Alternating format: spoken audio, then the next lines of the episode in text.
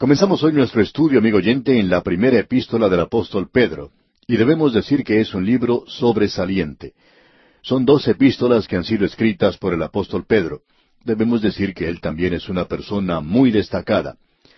Vamos a decir en primer lugar algunas cosas a manera de introducción en cuanto a este hombre. Algunas personas le han llamado el pescador ignorante, pero ninguna persona que ha pasado tres años en el colegio de Jesucristo debería ser llamado ignorante.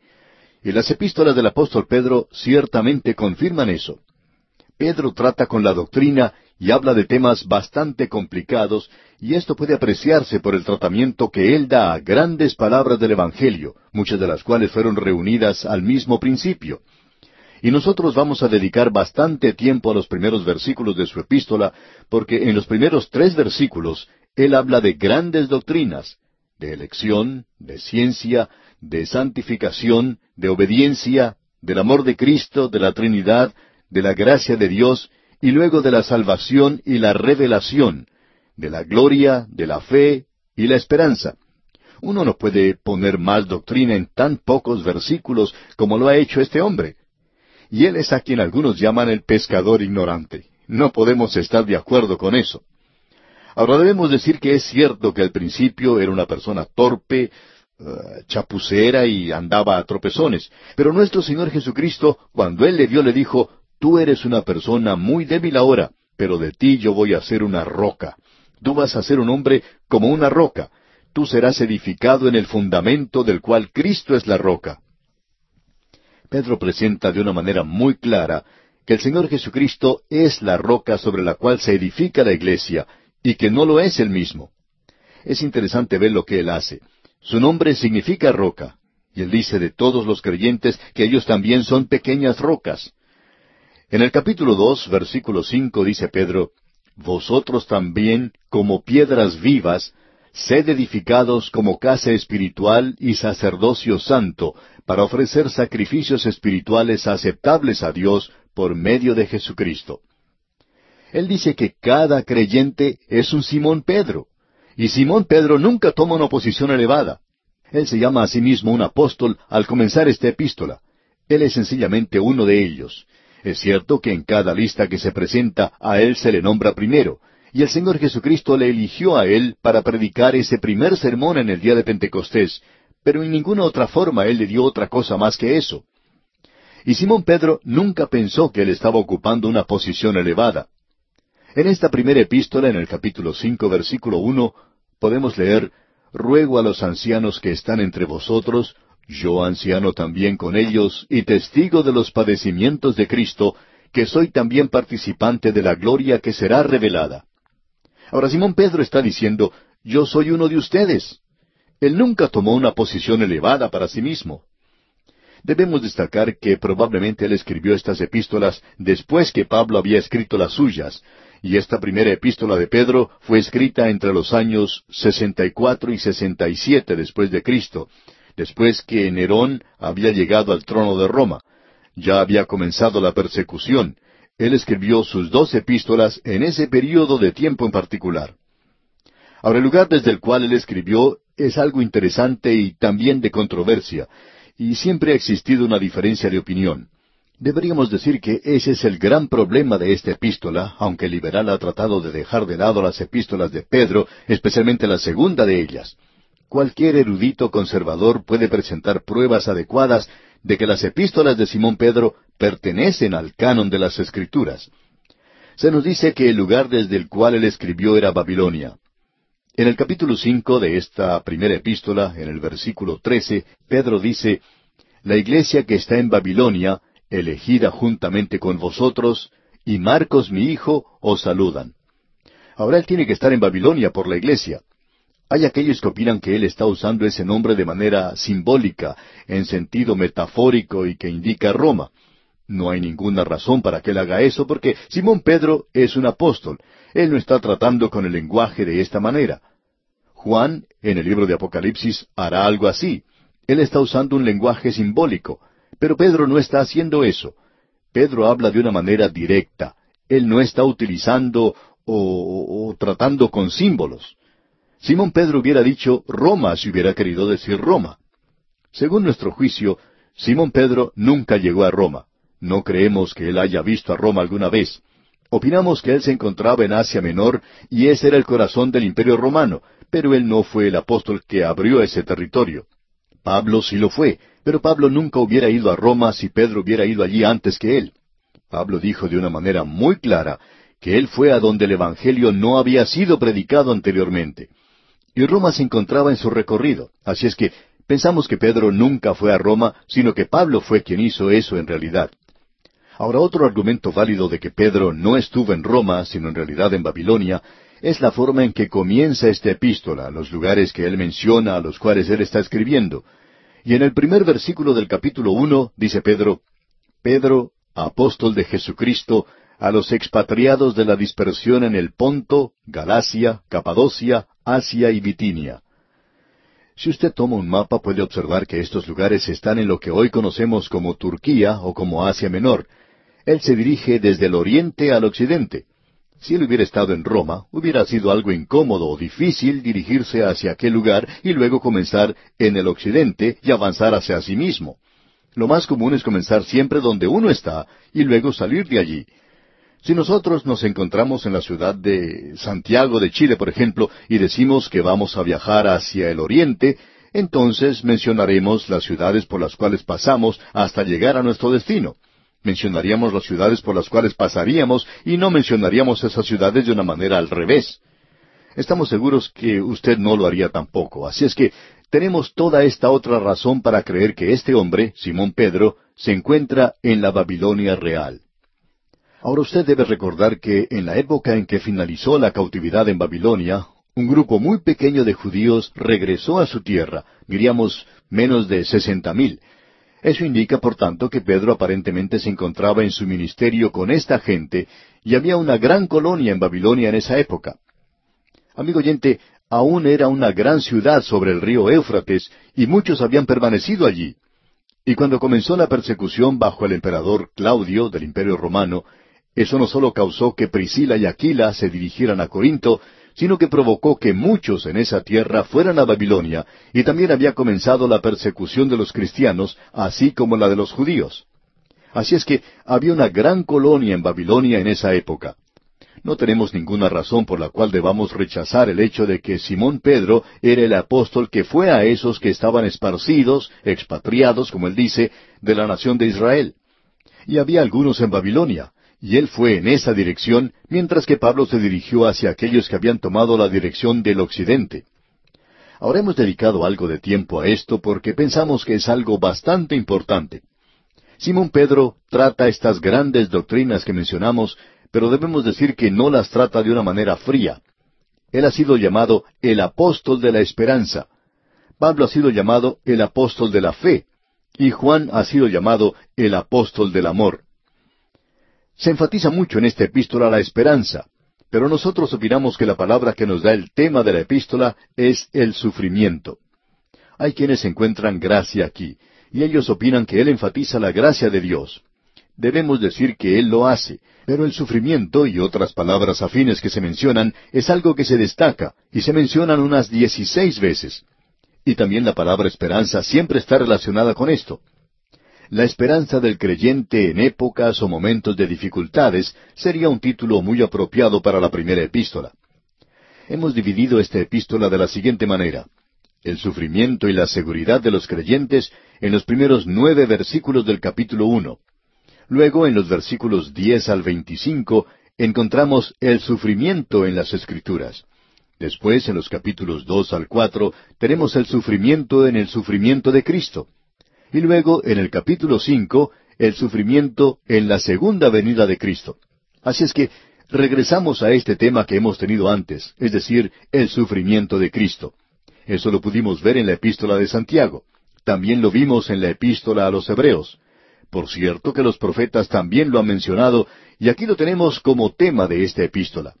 Y será tratado de una manera un poco diferente. Este hombre habla de una experiencia muy abundante. El doctor Leighton, en su libro sobre esta primera epístola del apóstol Pedro, presenta algunas opiniones que se aplican a Simón Pedro. Quisiéramos mencionar esto porque creemos que tiene algo de valor. Es algo frío y sin vida, dice el doctor Leighton, el hablar de cosas espirituales en simplemente un informe, pero cuando podemos hablar de ellas como que son nuestras, habiendo compartido un interés en ellas, y tener alguna experiencia de su dulzura, el trato de ellas tiene vida, se enriquece con una creencia firme, con un afecto ardiente. No se puede mencionar sino como algo que sale directamente del corazón y son tomadas con tal alegría como si se le obligara a expresarlo en alabanza. Hasta aquí lo que dice el doctor Layton. Y vamos a encontrar que en el medio del sufrimiento, Simón Pedro enfatiza el gozo. Aquí queremos indicar algo que opinamos es de suma importancia en el presente. Tenemos muchos predicadores jóvenes, maravillosos, jóvenes expositores. Los apoyamos un ciento por ciento. Pero a veces al escuchar a algunos de ellos somos de la misma opinión que la expresada por el doctor G. Campbell Morgan. Él y su esposa en cierta ocasión fueron a escuchar a un joven predicador en el cual estaban interesados. Y la esposa del doctor Morgan simplemente no podía ocultar su elogio de este joven. Por lo general, las mujeres siempre toman el lado de un predicador joven que es elocuente, que es elegante, y especialmente cuando presenta un gran sermón. Pues bien, después de la reunión, ella hablaba elocuentemente de este joven predicador. Y ella dijo, por cierto que es un gran predicador. Ella se dio cuenta que el doctor Morgan no le respondió.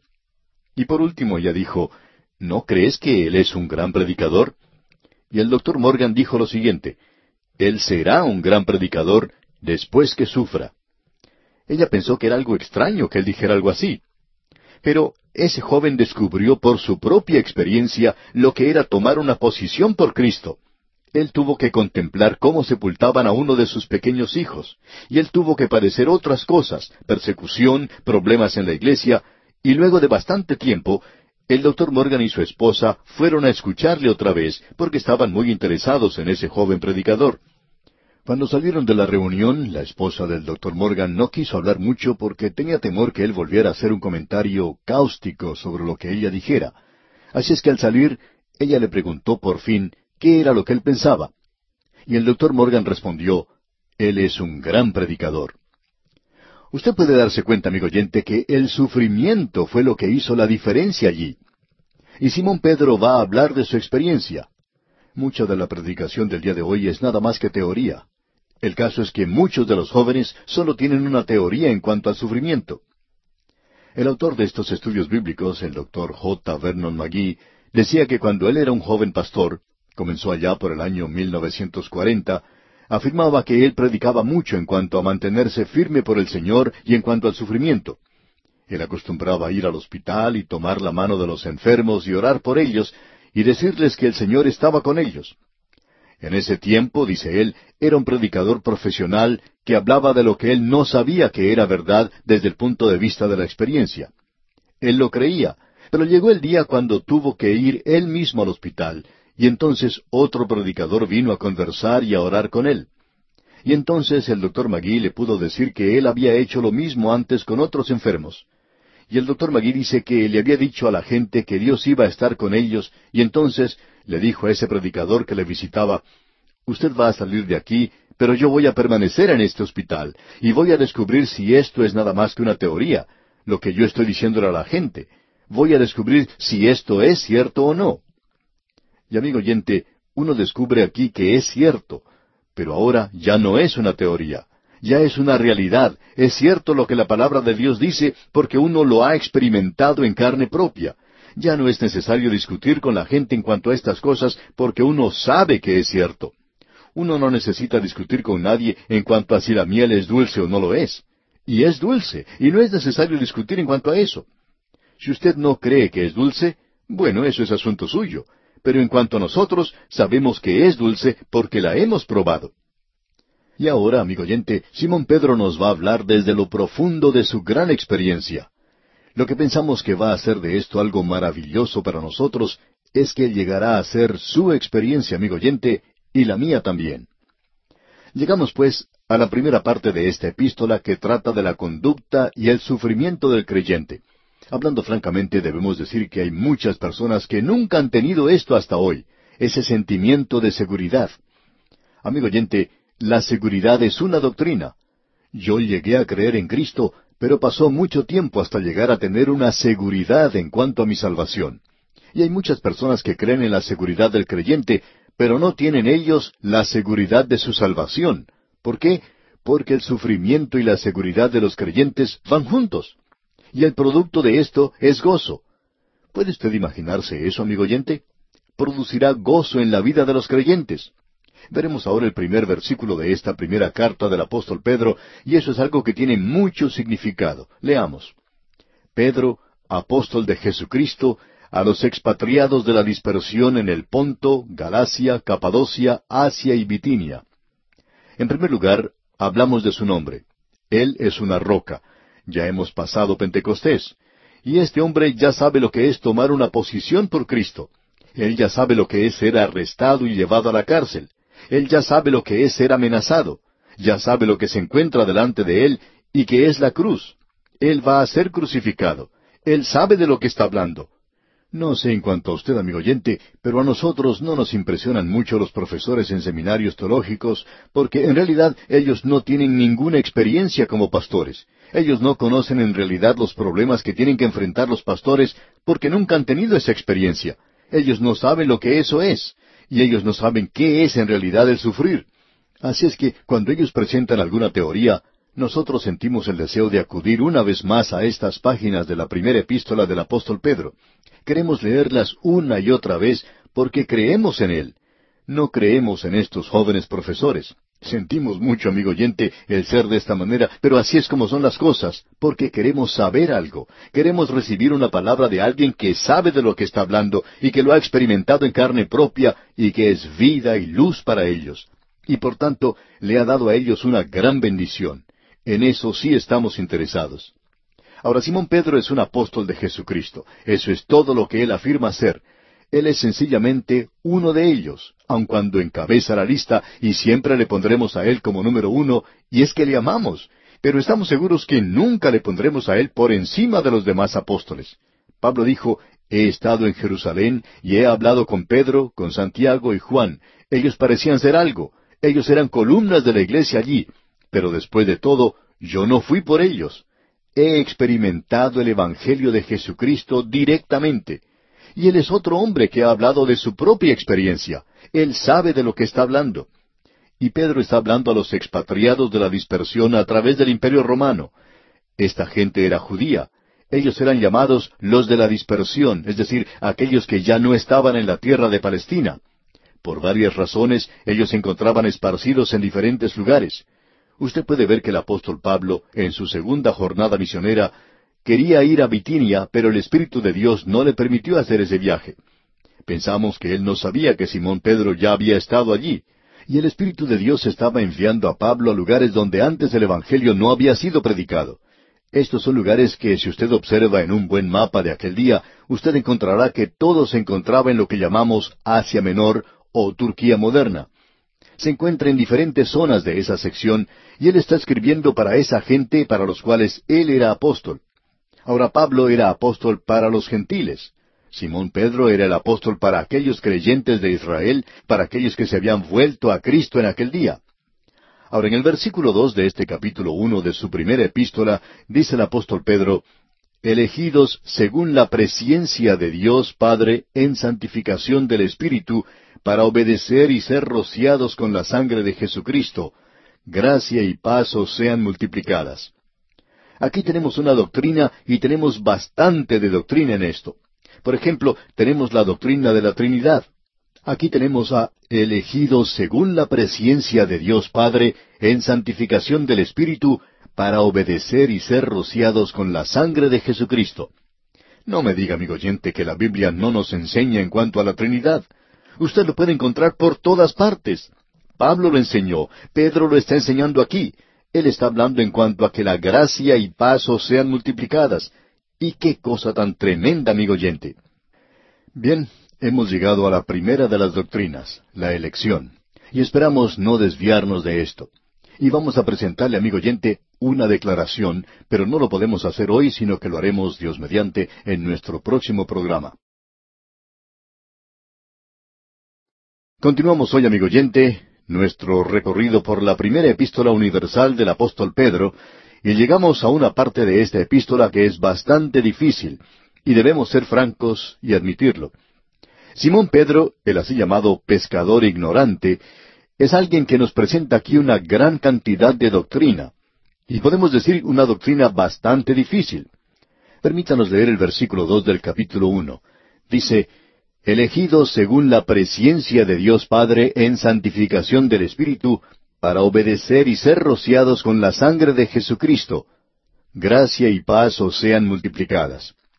Él se arroja inmediatamente a aguas muy profundas en lo que a doctrina se refiere no le consideramos como un pescador ignorante, digamos de paso, porque él está hablando de cosas aquí que nosotros debemos confesar que no sabemos demasiado.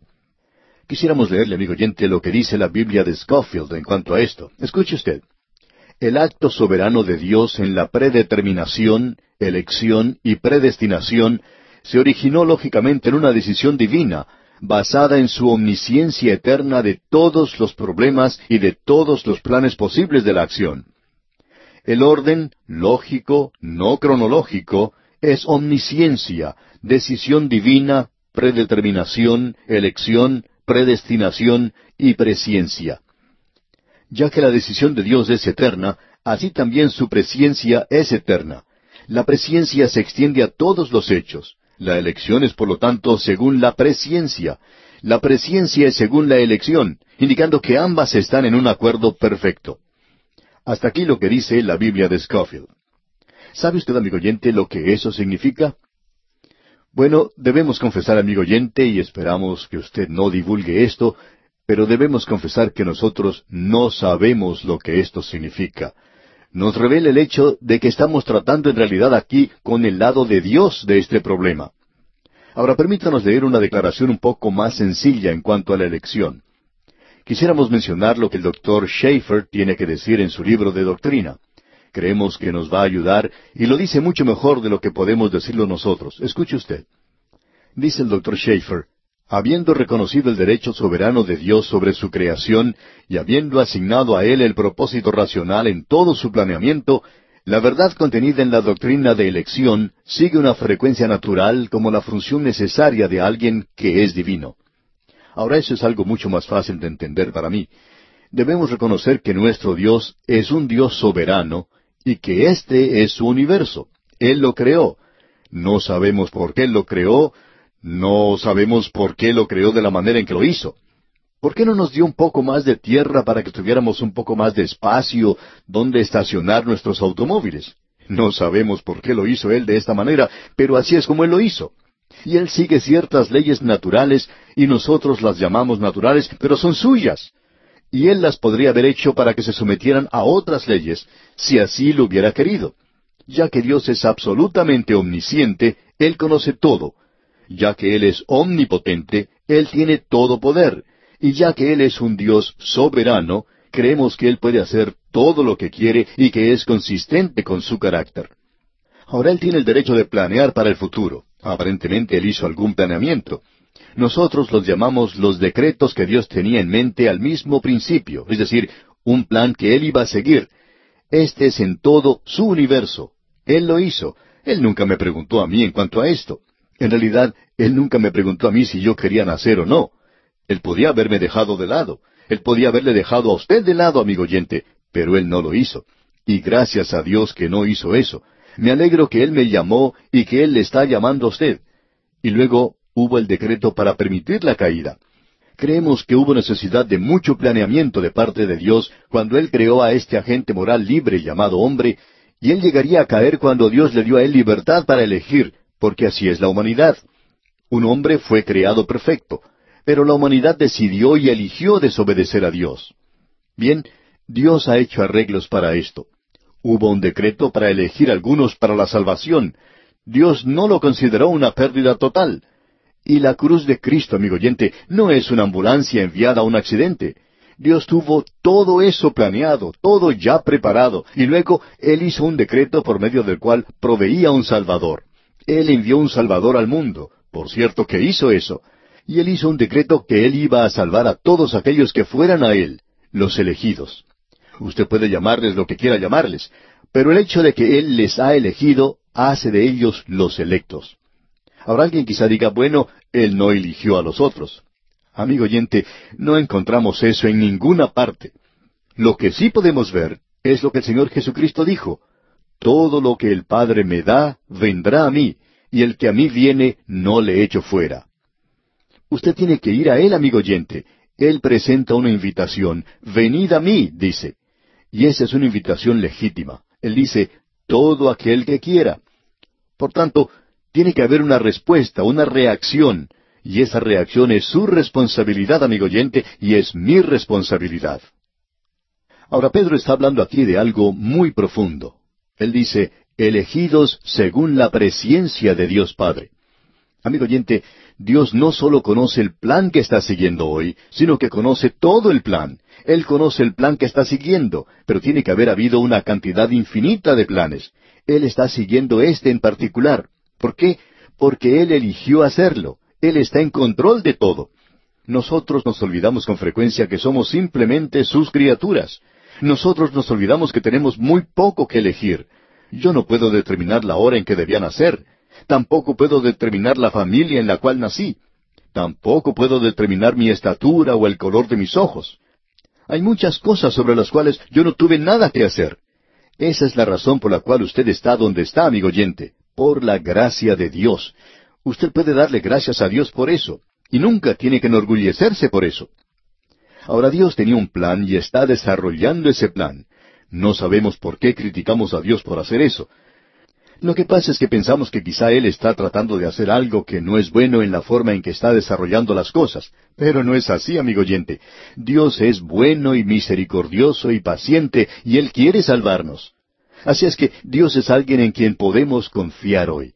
No nos preocupa cuando los hombres hacen planes. No sabemos por qué.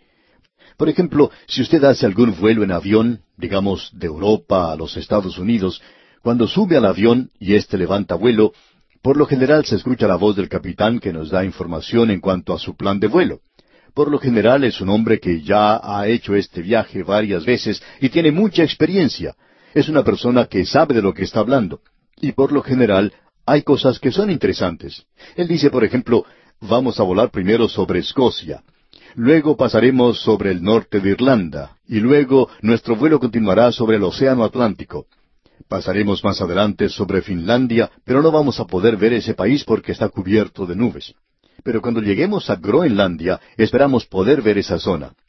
En este momento hay nubes sobre el lugar, pero son pasajeras. Luego pasaremos por la bahía de Hudson y Labrador, y entonces nos acercaremos a nuestro punto de destino. Y por lo general el capitán bosqueja todo el viaje. Ahora podemos comparar esto con la presciencia y la elección el capitán del avión elige o decide dónde va a ir, cómo se va a dirigir a ese lugar, y luego puede ser un viaje muy agradable. Quizá al pasar por Groenlandia el tiempo no sea muy bueno, pero no va a resultar un viaje malo. Y por lo general, lo que él dice es lo que sucede en el viaje. Ahora puede que resulte de otra forma, ya que él es solamente un ser humano. Ahora usted se da cuenta, amigo oyente, que no hay ningún pasajero que se levante y vaya a protestar ante el capitán. No hay nadie que le diga, usted no tiene ningún derecho de planear nuestro viaje. Por lo general, todos están de acuerdo en que el plan es muy bueno. Nos alegra mucho, amigo oyente, saber que hay un Dios en este universo y que Él sabe lo que está haciendo. Él sabe a dónde va. Él sabe todo lo relacionado a Él mismo. Y Él está haciendo lo mejor. Es por eso que decimos aleluya por la elección que es según la presciencia de Dios Padre. Dios es capaz de hacerlo porque Él conoce todo. Ahora el piloto del avión recibe información en cuanto a las condiciones de tiempo y a él se le señala la ruta que debe seguir, pero todo eso podría cambiar durante el vuelo. En cambio, nuestro Dios conoce todo. Él conoce todas las condiciones. Él conoce todo aquello que se puede ver en el futuro y lo que no se puede ver. Así es que usted puede confiar en Él, amigo oyente. Elegidos según la presciencia de Dios Padre. Eso es lo que Dios el Padre ha hecho. Ahora Pedro continúa diciendo, en santificación del Espíritu. Ya hemos dicho anteriormente que cuando la santificación se identifica con Cristo, indica que Él es nuestra santificación y nosotros somos completos en Él.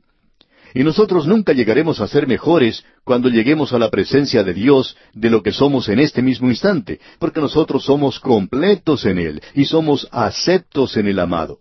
Y no hay nada que podamos agregar a eso. Esa es nuestra posición en Cristo. Ahora Él está hablando en cuanto a la santificación del Espíritu. Él está hablando aquí de otra cosa.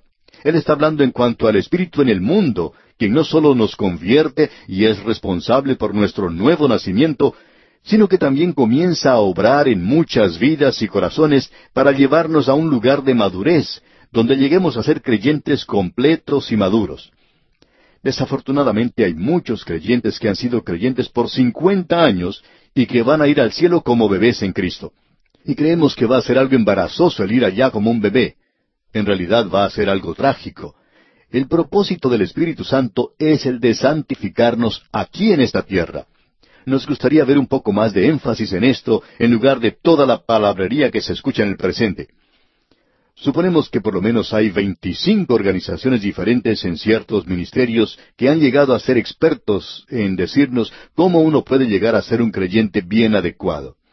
Amigo oyente, esperamos que usted nunca llegue al lugar donde usted no sienta su insuficiencia y su dependencia de Cristo Jesús como su Salvador. Es en realidad cansador escuchar a esos creyentes adecuados. Y cuando uno ve a estos que piensan que son adecuados, decimos que no queremos ser adecuados como ellos. Ellos son completamente inadecuados. No nos estamos refiriendo directamente a nadie en particular. Estamos hablando en cuanto al hecho de que el Espíritu de Dios dice que la santificación es por el Espíritu Santo de Dios, y no por medio de algún método, sino que es solamente por la obra del Espíritu de Dios. Este predicador aquí tiene una naturaleza vieja y es pecador, un pecador salvado por gracia. Ahora Pedro sigue diciendo, para obedecer y ser rociados con la sangre de Jesucristo. Y aquí tenemos toda la Trinidad, elegidos según la presciencia de Dios el Padre. Fue algo planeado. Vimos esto allá en la carta a los Efesios. La santificación del Espíritu Santo y el Espíritu Santo nos protege y es por medio de la sangre de Jesucristo. Ahora podemos probar esto. Alguien quizá pregunte, ¿cómo puedo saber yo que soy uno de los elegidos? Amigo oyente, usted puede saber si lo es o no lo es. ¿Le ha llevado a usted a la obediencia? ¿Es Cristo realmente su Señor? ¿Es dueño absoluto de todo su ser, quien controla todo su ser? Y si lo es, entonces usted le ama.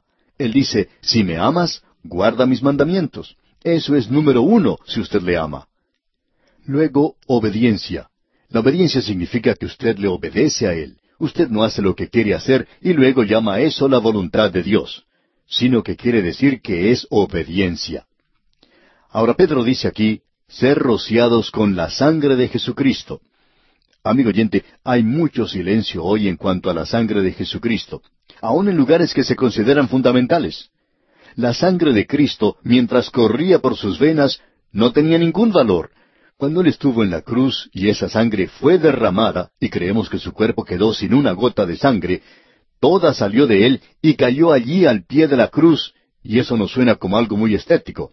Alguien contaba que una señora muy distinguida fue a ver al nuevo pastor de su iglesia en una ocasión, y le dijo que el pastor anterior hablaba demasiado en cuanto a la sangre de Cristo y que ella esperaba que él no iba a hacer una cosa muy grande de la sangre de Cristo. El nuevo pastor la miró y sonriente le dijo, Señora, puedo asegurarle que no voy a hacer algo demasiado grande de la sangre de Cristo. Ella ya estaba a punto de contestarle, bueno, eso está muy bien, cuando él continuó diciendo, ¿sabe una cosa? La verdad es que uno nunca puede hacer algo lo suficientemente grande de la sangre de Cristo. Y amigo oyente, no creemos que uno deba tratar la sangre de Cristo de manera cruda y vulgar. A veces se la trata de esa manera, pero amigo oyente, cuando esa sangre fue derramada, Él entregó su vida. La vida de la carne está en la sangre, dice la Escritura. Es derramada esa sangre por usted y por mí para que nosotros tengamos vida. Y el apóstol Pedro está hablando aquí a aquellos que crecieron en el judaísmo. Ellos conocían lo que el Antiguo Testamento decía. Él está escribiendo a aquellos de la dispersión, los judíos más prominentes que estaban entonces en el Asia Menor, en una zona o área específica.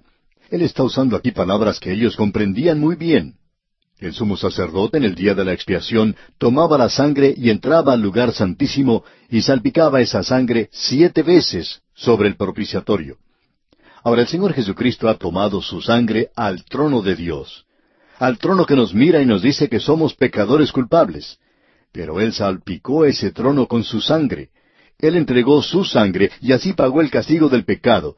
Y ahora ese trono de juicio es un trono de gracia al cual podemos acercarnos y podemos tener salvación. Amigo oyente, el Evangelio no ha sido predicado a no ser que usted diga algo en cuanto a la sangre de Cristo. Quizá le ofenda a usted estéticamente, y esa es la ofensa de la cruz. Él derramó su sangre, y no es algo muy lindo, por cierto, pero mi pecado tampoco es algo hermoso. Eso es lo que es horrible verdaderamente en cuanto a la cruz en la cual Él tuvo que morir por usted y por mí. Y debemos tener eso en cuenta, debemos tener eso delante de nosotros. En cierta ocasión tuvo lugar un accidente en un cruce del ferrocarril. Un tren había chocado contra un automóvil. Dos o tres personas murieron en ese accidente. Hubo un juicio en el tribunal y el hombre que estaba a cargo de ese cruce del ferrocarril estaba siendo interrogado por un abogado. El abogado le preguntó, ¿Dónde estaba usted en el momento del accidente? Y este hombre respondió, Estaba en el cruce de la vía del tren. El abogado le preguntó, ¿Tenía usted una linterna? Este hombre contestó que sí. ¿Movió usted esa linterna para alertar sobre el peligro? Y él dijo, por cierto que sí. Y luego el abogado dijo que no tenía más preguntas para él. Cuando este hombre salió del tribunal, alguien le escuchó susurrar para sí mismo, menos mal que no me preguntaron si había luz en la linterna, porque la luz se había apagado. Amigo oyente, hay muchas linternas hoy que se mueven de un lado para otro en nombre del fundamentalismo, del evangelismo y del conservatismo, pero esas linternas no tienen ninguna luz.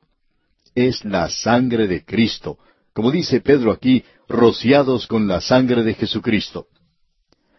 Ahora él llega a unas palabras claves. Dice, gracia y paz os sean multiplicadas. A causa de la obra de la Trinidad, Dios pensó en usted. Cristo murió y el Espíritu viene a morar en usted para hacer de usted una mejor persona.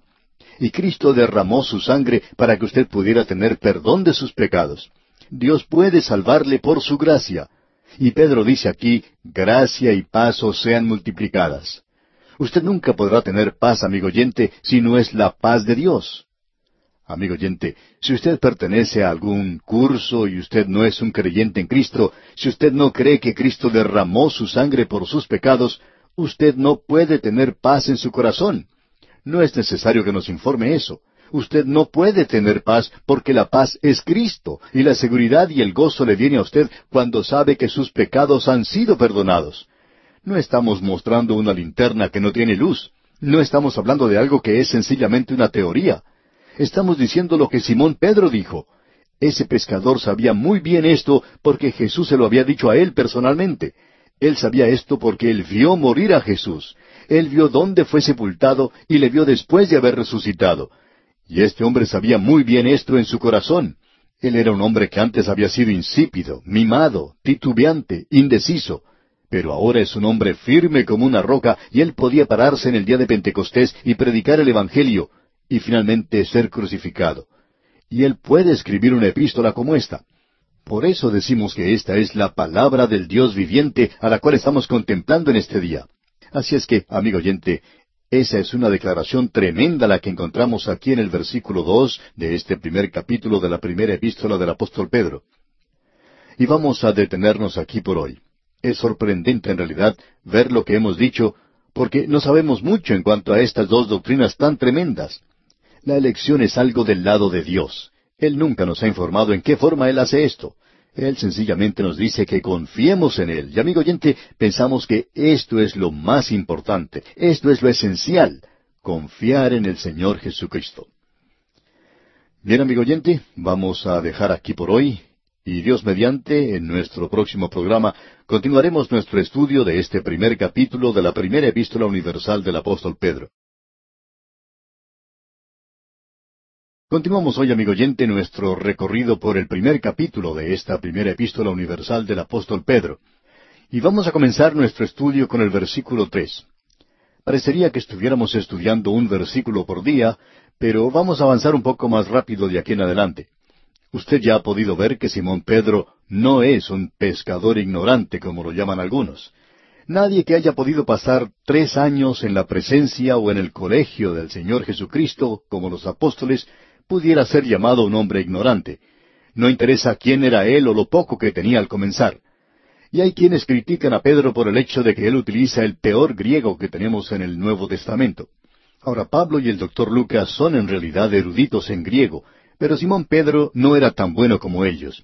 Y debemos decir que él hizo una mejor tarea que muchos de los así llamados eruditos del día de hoy. Hay muchos de nosotros que no estamos en una posición de criticar a Simón Pedro porque nuestro griego es peor de lo que él escribió. Lo que sí sabemos es que Él nos ha presentado aquí algo bastante fuerte. Él es quien nos dice en cuanto a la doctrina de la elección. Leímos una declaración que aparecía en la Biblia Scofield y dijimos entonces que no comprendíamos lo que eso indicaba.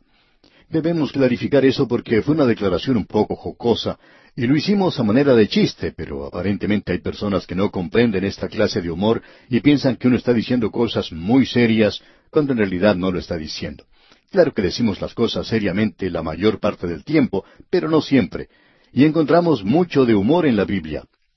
Hace algún tiempo, cuando estábamos estudiando la epístola a los Hebreos, mencionamos el hecho de que según nuestra opinión fue el apóstol Pablo quien escribió la carta a los Hebreos, y también hicimos una mención un poco humorística, diciendo que si Pablo no escribió la epístola a los Hebreos, eso indicaría que él solamente escribió trece epístolas, y que no pensábamos que él se hubiera detenido en un número de mala suerte como ese. Así es que él tendría que haber escrito Hebreos. Por supuesto que eso también era un chiste. Y cuando nosotros decimos que no comprendemos, solamente queríamos indicar que la declaración es lo suficientemente clara, pero nos indica sencillamente una cosa, que esta gran doctrina de la elección, como la de la presciencia y la predeterminación y la predestinación, son palabras que están del lado de Dios, y que usted y yo simplemente no podemos dar una respuesta final a esto. Estamos tratando aquí con un Dios infinito, un Dios que lo conoce todo, y su presciencia significa que Dios conoce todo plan que se puede imaginar, y Él conoce exactamente lo que va a hacer, y a eso se le llama predeterminación. Nuevamente queremos presentar una declaración del Dr. Schaeffer. Opinamos que es muy buena, y él dice, la presciencia de Dios es aquello que Él mismo se propone llevar a cabo. De esta manera, cuando todo el orden de hechos, desde el detalle más pequeño hasta el más grande, opera bajo un decreto determinante de Dios, es para que tenga lugar según su propósito soberano. Tanta presciencia divina está estrechamente relacionada con la predeterminación. De la misma manera, la presciencia en Dios debería ser distinguida de su omnisciencia, es decir, que Él sabe todo. Dios no solo conoce el plan con el cual está obrando hoy, sino que Él conoce todo otro plan. Él es un Dios infinito y tiene una cantidad infinita de planes, y Él está obrando con éste. Ahora, si a usted no le gusta eso, bueno, creemos que debemos regresar a esto y decir que es una lástima. Y si yo fuera usted, yo pensaría sobre esto y llegaría a la conclusión de que usted y yo tenemos una mente finita. Tenemos en realidad un cerebro muy pequeño nos dicen que si pesa 225 gramos es bastante pesado. No creemos que un cerebro que pese 225 gramos pueda comprender al Dios infinito del universo. Él es omnisciente, Él conoce todo lo que es posible conocer, Él conoce todo lo que está sucediendo y todo lo que pudiera suceder. Y Él está trabajando con el mejor plan. Yo estoy dispuesto a confiar en Él y pienso que sencillamente seguiré en esa dirección. Ahora aquí en el versículo tres de este capítulo uno de la primera epístola del apóstol Pedro leemos Bendito el Dios y Padre de nuestro Señor Jesucristo, que según su grande misericordia nos hizo renacer para una esperanza viva por la resurrección de Jesucristo de los muertos. Observamos aquí que Pedro echa una mirada hacia el pasado y dice, Bendito el Dios y Padre de nuestro Señor Jesucristo, que según su grande misericordia nos hizo renacer para una esperanza viva por la resurrección de Jesucristo de los muertos. Y tenemos aquí otra vez a la Trinidad. La palabra bendito que se utiliza aquí no es la misma palabra que se mencionó allá en el Sermón del Monte. Allí se utilizaba en el sentido de bienaventuranza. Bienaventurados los de limpio corazón. Ahora, esta es una palabra completamente diferente. Y aquí tenemos la misma palabra que significa panegírico. Indica el alabar. Nunca se utiliza en referencia al hombre en el Nuevo Testamento. Dios nunca alaba al hombre, pero el hombre debe alabar a Dios. Y Él es el Padre. Ahora la práctica hoy en día entre nosotros es que el Padre es el que alaba al Hijo. Pero hay muy pocos hijos que alaban a sus padres. Nosotros debemos alabar a Dios el Padre, pero Él es el Padre de nuestro Señor Jesucristo. Y esto le coloca en una forma única, singular. El Señor Jesucristo le dijo a María, Subiré a mi Padre y a tu Padre. Él es el Padre del Señor Jesucristo. Esa es su posición en la Trinidad. Ellos son iguales. Pero usted y yo no le llamamos a Él Padre, con excepción de la base con la cual se menciona aquí. Nos hizo renacer para una esperanza viva, dice Pedro aquí en el versículo tres. Usted y yo, amigo oyente, en el día de hoy, tenemos una esperanza viva, una esperanza que descansa sobre el hecho de la resurrección del Señor Jesucristo de entre los muertos. Aquí tenemos referencia entonces a la otra persona de la deidad. Por tanto, amigo oyente, tenemos referencia a Dios el Padre, al Espíritu Santo y a Dios el Hijo. Es una esperanza viva y una esperanza viva que descansa, como vimos en el versículo dos, en la sangre de Jesucristo. Esta es la esperanza viva que usted y yo tenemos. Y aquí tenemos varias cosas que hemos notado. La esperanza que tenemos es viva, que descansa sobre la sangre de Jesucristo, es algo muy importante de conocer de nuestra parte. Un cuerpo sin sangre es un cuerpo muerto. Tiene que serlo. Si va a ser un cuerpo viviente, entonces tiene que tener sangre circulando a través de él. Y usted y yo, amigo oyente, tenemos hoy una esperanza viva porque la sangre de Jesucristo fue derramada por nosotros. Él murió para que usted y yo vivamos, porque Él pagó nuestro castigo la esperanza viva por la resurrección de Cristo de entre los muertos. Este es un himno de alegría, un himno de alabanza a la Trinidad. Este es nuestro himnario porque hemos sido renacidos. Este es el nuevo nacimiento. Hemos nacido de nuevo, como veremos en el versículo 23, siendo renacidos no de simiente corruptible, sino de incorruptible, por la palabra de Dios que vive y permanece para siempre. Y esto descansa en la resurrección del Señor Jesucristo de entre los muertos. Usted puede apreciar, amigo oyente, que Pedro enfatizó la resurrección de Cristo en el día de Pentecostés. Ese fue su gran tema en ese día. Él dijo, lo que ustedes han visto aquí hoy es porque Jesús, a quien ustedes crucificaron, ha regresado de entre los muertos, ha vuelto a vivir y está sentado a la diestra de Dios. Y cuando Él escribe sus epístolas, el fundamento de ellas es la resurrección de Jesucristo. Ahora el apóstol Pablo hizo lo mismo. El apóstol Pablo dijo que Él fue entregado por nuestras ofensas, que Él murió por nuestros pecados, pero Él fue resucitado para nuestra justificación, para que nosotros estuviésemos en Cristo, aceptados en el amado y poder presentarnos ante Dios. Él no solo sustrae el pecado de nosotros, Él nos da su justicia para poder presentarnos ante Dios. Esto es lo que Él ha hecho por nosotros en el pasado. Y ahora Él se dirige hacia el futuro aquí. Notemos lo que dice ahora en el versículo cuatro. Para una herencia incorruptible, incontaminada e inmarcesible, reservada en los cielos para vosotros. Aquí tenemos una herencia que es incorruptible, y eso quiere decir que usted no la puede destruir. No puede ser contaminada por los microbios o gérmenes. No hay nada que pueda destruirla. Es algo que no puede ser afectado para nada. En cierta ocasión, un hombre dejó en su herencia una casa muy hermosa. Era una mansión. En la misma noche en que este hombre murió y el heredero debía recibir esa casa, esa mansión se quemó en un incendio. Y aquello que el heredero iba a obtener no lo pudo recibir. La casa no tenía ningún seguro contra incendios. Pero nosotros, amigo oyente, tenemos una herencia que es incorruptible. Nada la puede afectar. Hoy nosotros tenemos algo que podemos esperar con ansia y esto es algo realmente maravilloso. Usted recuerda a los israelitas que pasaron a través del desierto. Ellos habían sido liberados de la esclavitud en Egipto, se estaban dirigiendo a la tierra prometida y ellos bendijeron a Dios y alabaron a Dios como el creador del mundo y como su redentor de Egipto. Los creyentes hoy bendecimos a Dios como el Padre del Hijo encarnado, el Señor Jesucristo, aquel que resucitó al Señor Jesucristo de entre los muertos y es el autor de esta nueva creación y de esa redención espiritual. Y Él también nos ha dado una esperanza viva. Eso quiere decir una esperanza que nunca morirá. Él nos ha hecho renacer, nos ha hecho hijos mediante la obra regeneradora del Espíritu Santo. Y luego nosotros tenemos una herencia no en la tierra, sino que tenemos una herencia que está en los cielos.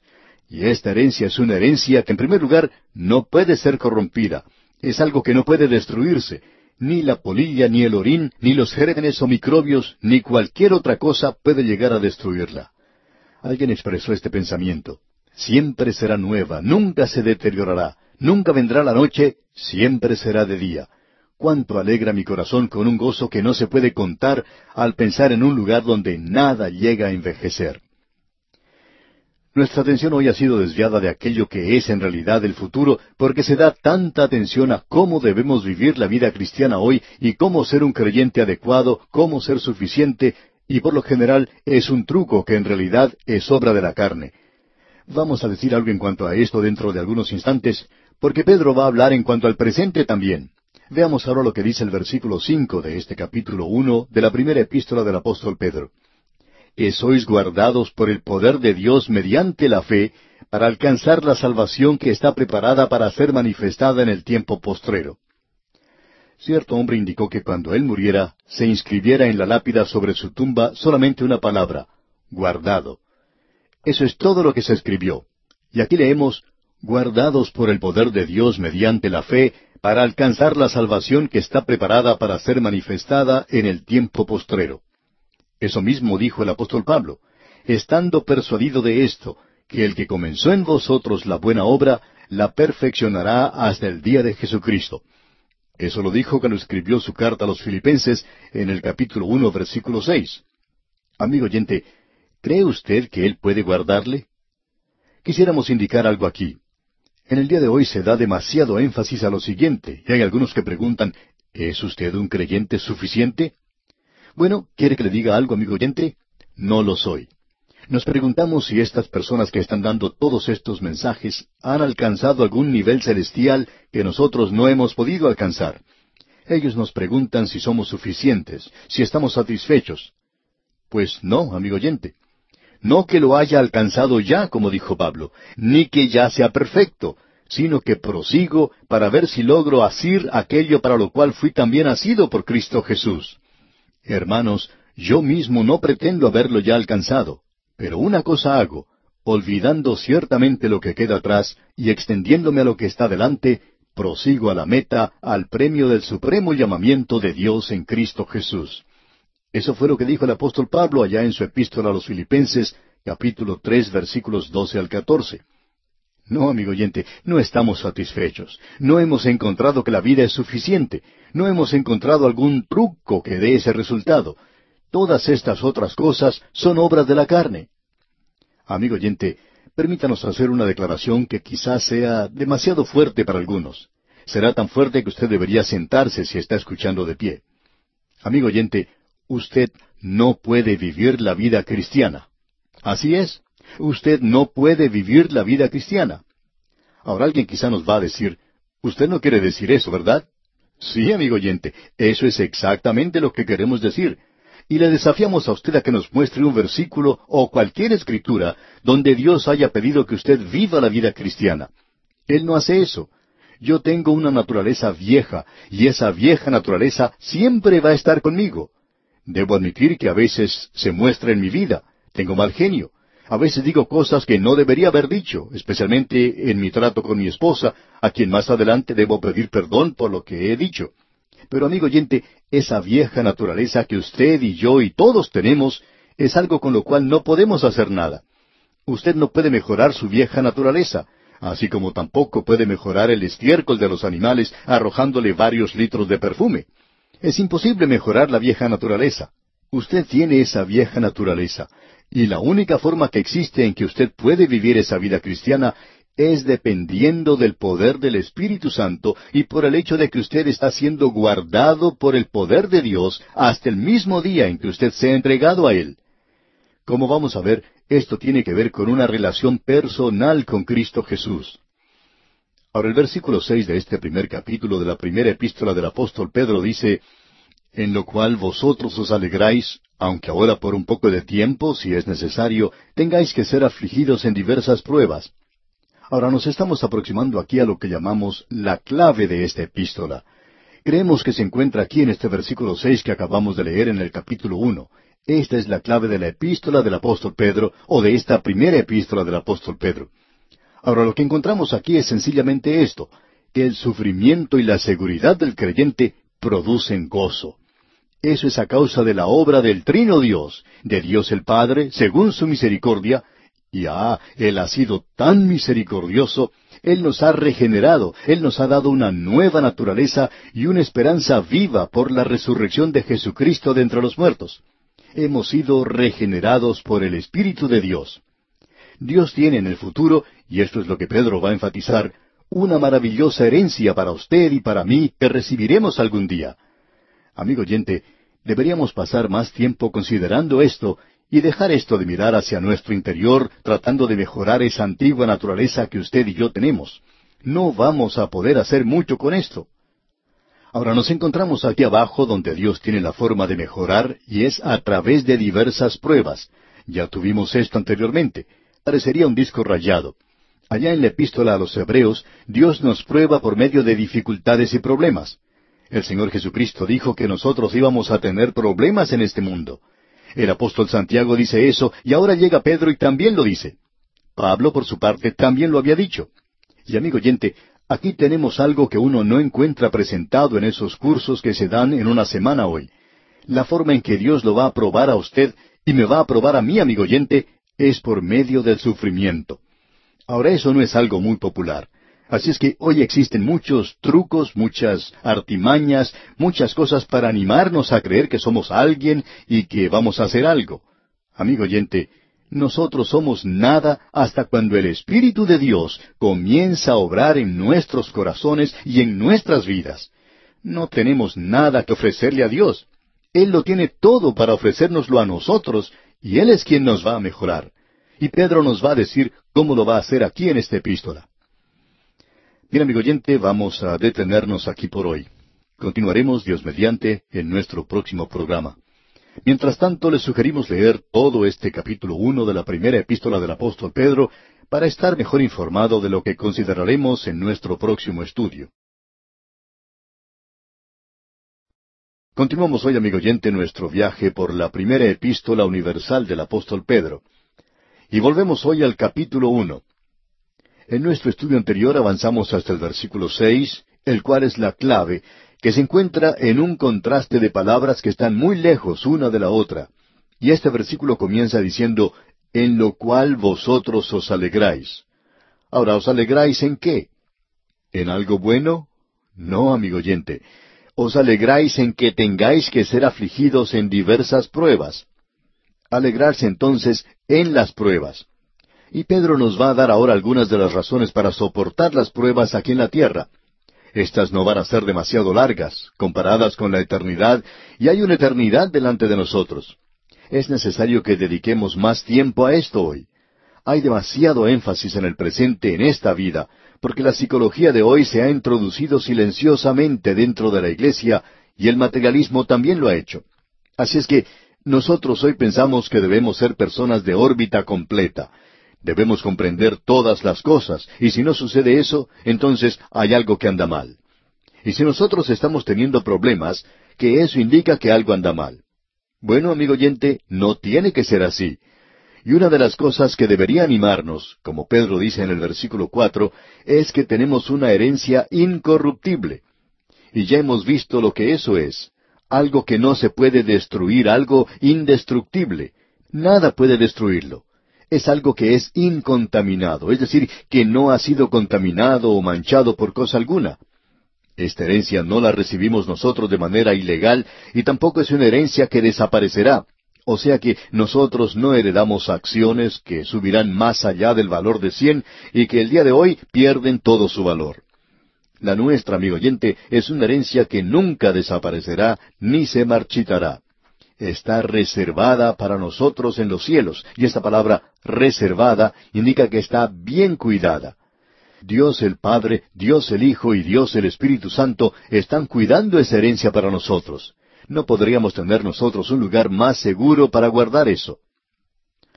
Ahora, a causa de eso entonces, Él dice que nosotros vamos a pasar por pruebas. Las pruebas que nosotros tenemos que soportar aquí en la tierra son cosas temporales en realidad. Eso es algo que el apóstol Pablo enfatizaba allá en su segunda epístola a los Corintios, capítulo cuatro, versículos diecisiete y dieciocho, donde él dice, porque esta leve tribulación momentánea produce en nosotros un cada vez más excelente y eterno peso de gloria, no mirando nosotros las cosas que se ven, sino las que no se ven, pues las cosas que se ven son temporales, pero las que no se ven son eternas.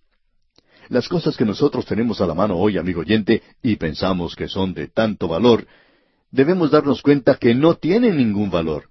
Si usted mide eso en la perspectiva de la eternidad, son cosas que están pasando, son pasajeras.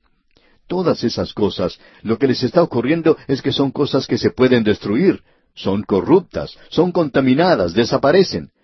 Pero lo que nosotros no vemos, en realidad son las cosas eternas, y esas son las cosas que sí son importantes.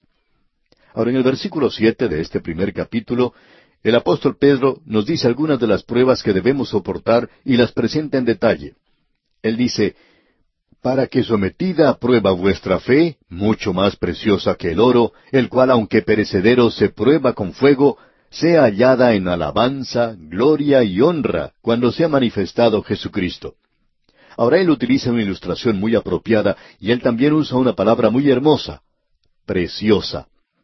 Cierta señora oyente de este programa, una creyente ya entrada en años, pero muy apreciada en el Señor, dice que para ella todo es precioso. Cuando habla del programa dice que es un programa precioso.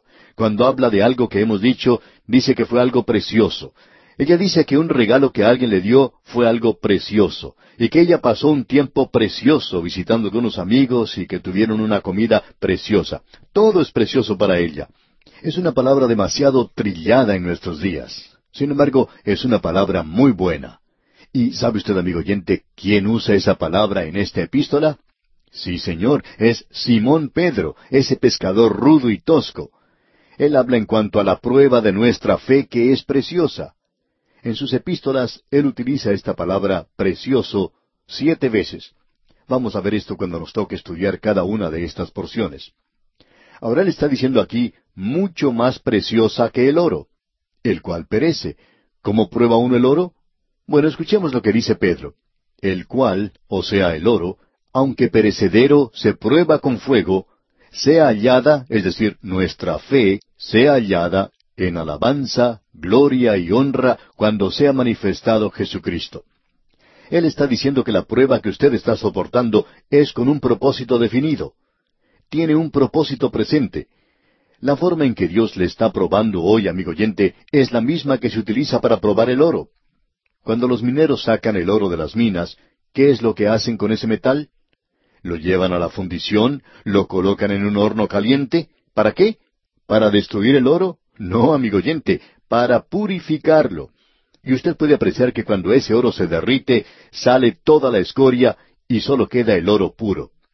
Esta es una ilustración muy apropiada, porque él va a decir aquí que nosotros hemos sido redimidos no con oro o con plata, sino con algo mucho más precioso, que es la sangre de Jesucristo en las pruebas que Dios nos presenta, nos coloca en el horno, por así decirlo, no para destruirnos, ni siquiera para herirnos ni hacernos ningún mal.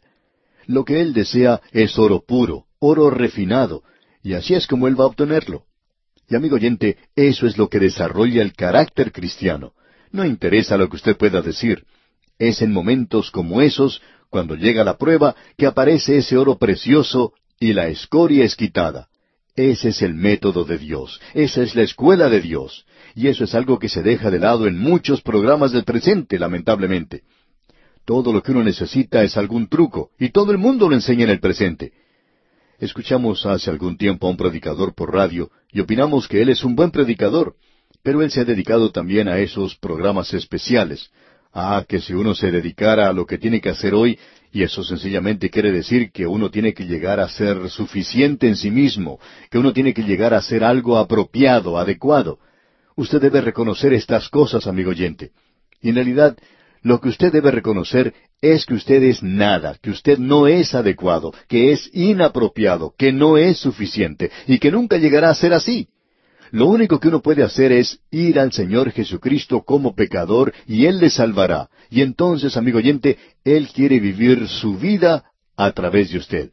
Y la única forma en que puede hacer eso es por medio de las pruebas que nos da.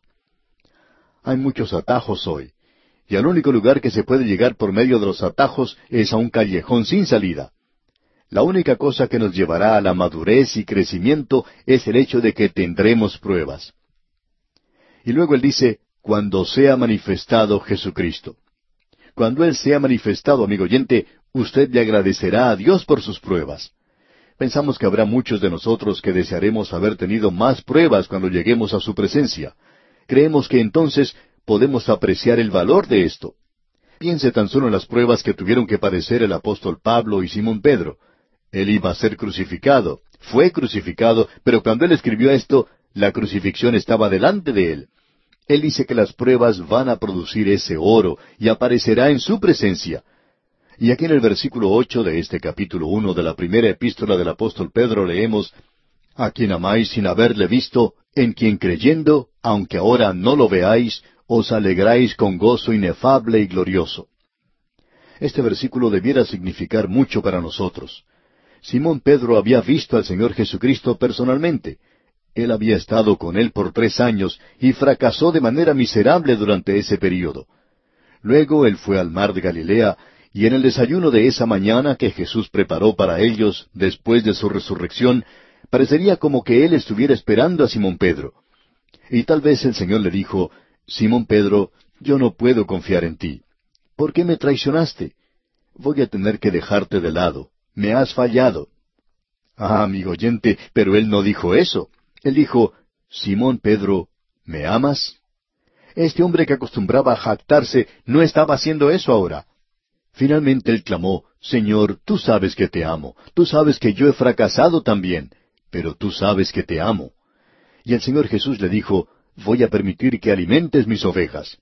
Y Pedro pudo predicar ese primer sermón en el día de Pentecostés. ¿Me amas? Eso es lo que Él le dice a usted y a mí, amigo oyente a quien amáis sin haberlo visto. El Espíritu Santo es quien puede hacerle a Él real para usted, amigo oyente. Ese es el secreto de la vida. A quien amáis sin haberle visto. ¿Le ama usted, amigo oyente? El autor de estos estudios bíblicos, el doctor J. Vernon McGee, contaba la siguiente historia. Decía él, yo conocí a mi esposa cuando ella era una maestra estudiante. Ella era hermosa y popular, la conocí en un banquete que había presentado la iglesia con la cual trabajaba. Y hablando francamente, yo no quería ir esa noche. Y después descubrí que ella tampoco quería ir. Ella había planeado hacer otra cosa, pero para complacer a la gente que le pidió que asistiera, fue a ese banquete. Yo me enamoré de ella, y uno de los miembros de mi iglesia, uno de los ancianos, dijo, Allí vas a tener mucha competencia. Y parece que sí, había mucha competencia. Uno de los candidatos era dueño de una gran compañía, manejaba un gran automóvil que era mucho más grande y mucho más elegante que el que yo tenía. Yo ganaba en esa época, decía el doctor Magui, poco dinero. Luego había otro candidato que era el superintendente de la compañía de teléfonos. Él ganaba mucho dinero y él fue quien la llevaba a ella de vez en cuando a la iglesia donde él asistía. Ella se divertía mucho y pensaba que era creyente. Y por cierto que había mucha competencia. Pero, ¿qué tenía yo para ofrecer? No tenía mucho dinero, por cierto, afirmaba el doctor Magui. Así es que muy pronto le dije que la amaba, y ella contaba que la segunda salida que tuvimos en dos semanas, yo le pedí que se casara conmigo. Ella no me respondió inmediatamente. Tenía algunas dudas y fue a consultar a su hermano, que era un maestro de una escuela secundaria. Ella le preguntaba si podía ser la esposa de un pastor, porque había crecido en una pequeña ciudad donde la esposa del pastor cantaba en las reuniones, tocaba el piano, dirigía la sociedad misionera y tenía que cocinar todas las comidas. Esas mujeres trabajaban mucho. Me apena, continuaba el doctor Magui, ver a veces la suerte que corren ellas porque tienen que trabajar mucho en esas iglesias tan pequeñas. Ella no sabía si podía ser la esposa de un pastor o no. Yo no sabía lo que pasaba entonces, hasta sufría bastante, porque yo tenía que predicar los domingos por la noche y ella se encontraba en la otra iglesia con ese otro señor. Ahora yo tenía que actuar rápidamente, así es que tuve que ofrecerle algo. Hablé con ella en cuanto al amor del Señor Jesucristo para con nosotros, cómo murió en la cruz porque nos amaba. Él quería que nosotros le amáramos también. Y decía el doctor Magui, esa fue la primera vez que ella escuchó algo así. Luego fue a la clase bíblica que yo tenía en la ciudad y a la cual asistían personas de todas las iglesias. Asistían unas trescientas personas. Esta ciudad comenzó a observar a este predicador que había llegado y pensaban que había sido abandonado por su novia en otra ciudad, algo que por supuesto no era cierto. La gente quería saber o quería ver cómo iba a salir yo en este asunto con esta joven y con los otros candidatos. Yo le dije a ella en cuanto al Señor Jesucristo, le di el libro de Ruth, ese era también el nombre de ella, y le dije cómo ese hombre se había enamorado de Ruth y cómo Cristo hoy ama y nos salva. Él murió por nosotros en la cruz porque nos amaba tanto.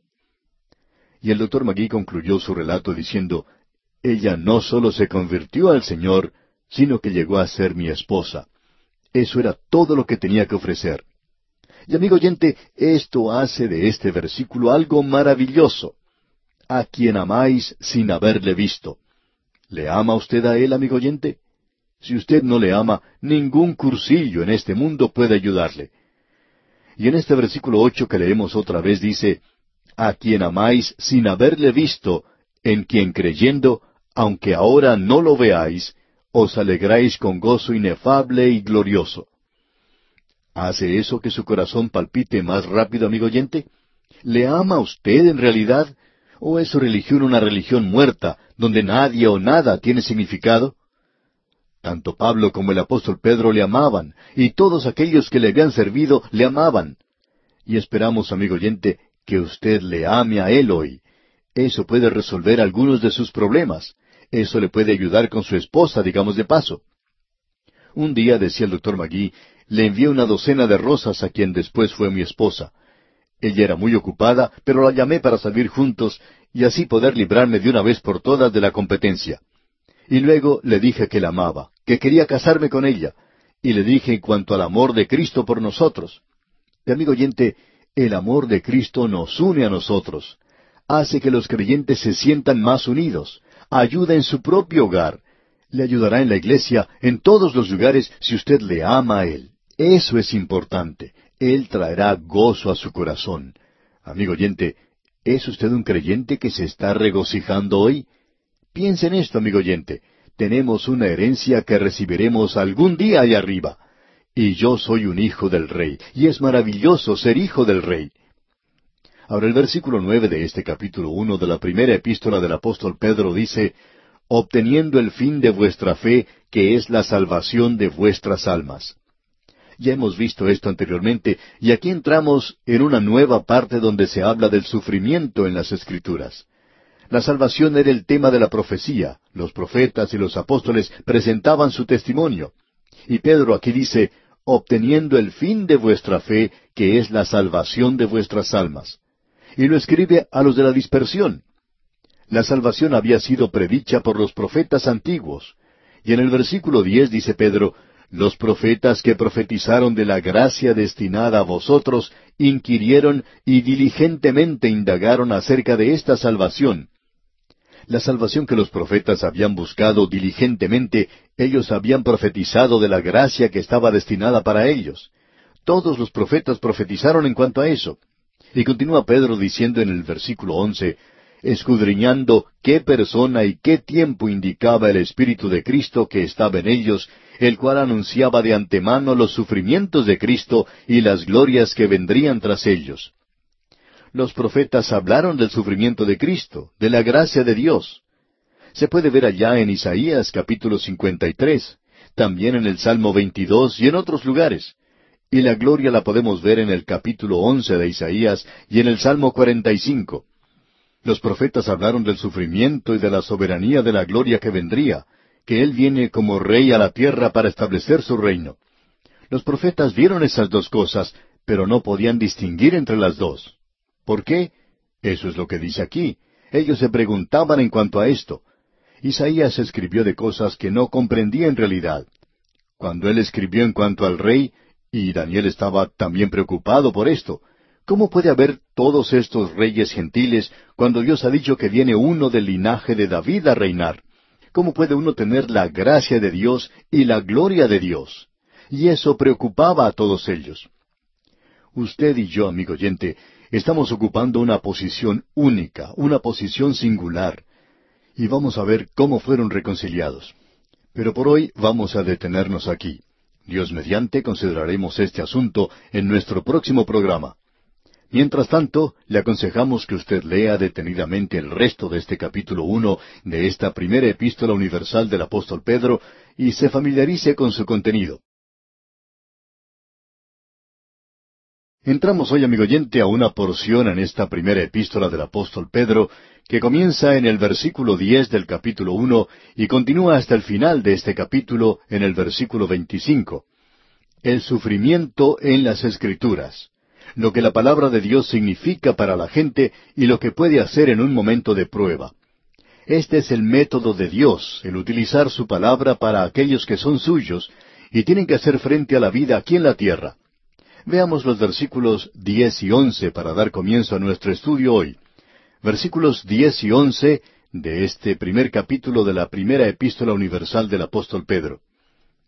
Los profetas que profetizaron de la gracia destinada a vosotros inquirieron y diligentemente indagaron acerca de esta salvación, escudriñando qué persona y qué tiempo indicaba el Espíritu de Cristo que estaba en ellos, el cual anunciaba de antemano los sufrimientos de Cristo y las glorias que vendrían tras ellos. Se nos dice específicamente que los profetas del Antiguo Testamento escribieron por el Espíritu de Cristo, así es como escribieron ellos. Esa es una de las muchas declaraciones que tenemos en la palabra de Dios del Antiguo Testamento que es inspirado por Dios. Estos hombres escribieron por el Espíritu de Cristo. Estas eran algunas de las cosas que ellos no podían entender. Ellos buscaban, se nos dice aquí, escudriñaban diligentemente, escudriñando qué persona y qué tiempo indicaba el Espíritu de Cristo que estaba en ellos, el cual anunciaba de antemano los sufrimientos de Cristo y las glorias que vendrían tras ellos. Como mencionamos en la oportunidad anterior, tenemos muchos lugares en el Antiguo Testamento donde se habla del sufrimiento de Cristo. Hay algunas otras porciones donde se habla de la soberanía de Cristo, del reino, la gracia y la gloria se combinan, y era algo difícil para ellos comprender eso. Ellos escribieron, como lo hizo Isaías en el capítulo 53 de su libro, en cuanto al sufrimiento de Cristo, Luego, en el capítulo once, él ve al Mesías que viene en poder y gloria a la tierra para establecer su reino. Y todos los profetas vieron eso, y causó que ellos tuvieran que indagar para descubrir cómo podían ser ciertas esas dos cosas. Ahora usted y yo vivimos hoy entre los sufrimientos de Cristo, y eso está en el pasado, y la gloria, algo que está en el futuro. Nos encontramos ocupando una posición única. Aquellos que han recibido nuestras notas y bosquejos pueden observar que allí se presenta un gráfico que aclara bastante bien esto. Es por eso que urgimos a todos nuestros amigos oyentes a escribirnos para solicitar este material y con todo gusto lo enviaremos a su dirección sin costo alguno de su parte. Bien, podemos utilizar una ilustración para clarificar esto. Estamos seguros que usted ha observado montañas a la distancia puede observar que hay picos que parecen estar juntos, pero al acercarse uno puede ver que se encuentran a mucha distancia uno del otro. Muchas veces están separados por grandes valles que quizá tengan hasta una distancia de cincuenta a sesenta kilómetros. Pero cuando uno mira esto a la distancia, parece que esas montañas estuvieran juntas. Ahora los profetas miraron hacia el futuro. Pudieron observar dos picos de montaña. Ellos vieron el sufrimiento de Cristo y también pudieron contemplar la gloria de Cristo, y a la distancia parecería que estuvieran juntas. Y eso provocó que ellos se escudriñaran, buscaran, que trataran de ver cómo eso podía ser cierto. Pensamos que habría algunos escépticos y críticos en aquellos días que dijeron que parecería que allí hubiera un conflicto, que la escritura estaba contradiciéndose. Esas cosas no pueden suceder juntas. O Él viene en sufrimiento o Él viene a reinar. Bueno, la realidad es que ambas cosas son ciertas. Usted y yo vivimos en este valle ahora, en el medio. Y la iglesia también se encuentra en la misma posición, del sufrimiento de Cristo al momento cuando Él regrese otra vez. Así es que tenemos ese gran valle separando estas dos cosas. Este es el mensaje que los profetas dan. Y los apóstoles están diciendo la misma cosa. Ellos hablan del sufrimiento, ellos hablan también de la gloria, y la Escritura dice que el asunto queda establecido según el testimonio de dos o tres testigos. Y una vez más, regresamos a la palabra de Dios, Así es que esta sección comienza con la palabra de Dios, y cuando llegamos al final de ella, aún estaremos hablando en cuanto a la palabra de Dios. En medio de las dos, vamos a poder apreciar lo que el Hijo de Dios, el creyente, debe hacer, cómo debe vivir aquí donde estamos nosotros hoy. Es decir, que lo importante que tenemos aquí, según lo dijo cierto comentarista, es el reto o desafío para vivir de una forma diferente. Y ahora, a causa de esta salvación que usted y yo disfrutamos, Él dice aquí en el versículo 12, a estos se les reveló que no para sí mismos, sino para nosotros administraban las cosas que ahora os son anunciadas por los que os han predicado el Evangelio por el Espíritu Santo enviado del cielo, cosas en las cuales anhelan mirar los ángeles. Los apóstoles están diciendo, nosotros estamos predicando lo mismo que predicaban los profetas. La única diferencia que existe es que ellos no hacían ninguna distinción. Los apóstoles se encontraban en una posición única, singular. Ellos sí podían hacer esa distinción. Y usted y yo, amigo oyente, vivimos aún más cerca, en lo que a tiempo se refiere, y podemos apreciar un espacio mucho más grande entre las dos montañas, entre estas experiencias en el episodio de la vida del Señor Jesucristo. Ahora aquí se nos dice que esto es algo que los ángeles anhelaban mirar. ¿Sabía usted, amigo oyente, que los ángeles, las criaturas inteligentes creadas por Dios, están mirándole a usted y a mí y preguntándose por qué no nos ocupamos hoy en esparcir este mensaje? Ellos desean hacer eso ellos mismos. Les gustaría mucho poder venir y anunciar esto. Vamos a repetir ahora algo que hemos dicho anteriormente. Y amigo oyente, recibimos bastantes cartas de gente que ha demostrado mucha paciencia, pero que dicen creer en el ministerio de los ángeles hoy. Algunos hasta han expresado que han visto a los ángeles. Por cierto, ellos han tenido un privilegio que nosotros no hemos tenido.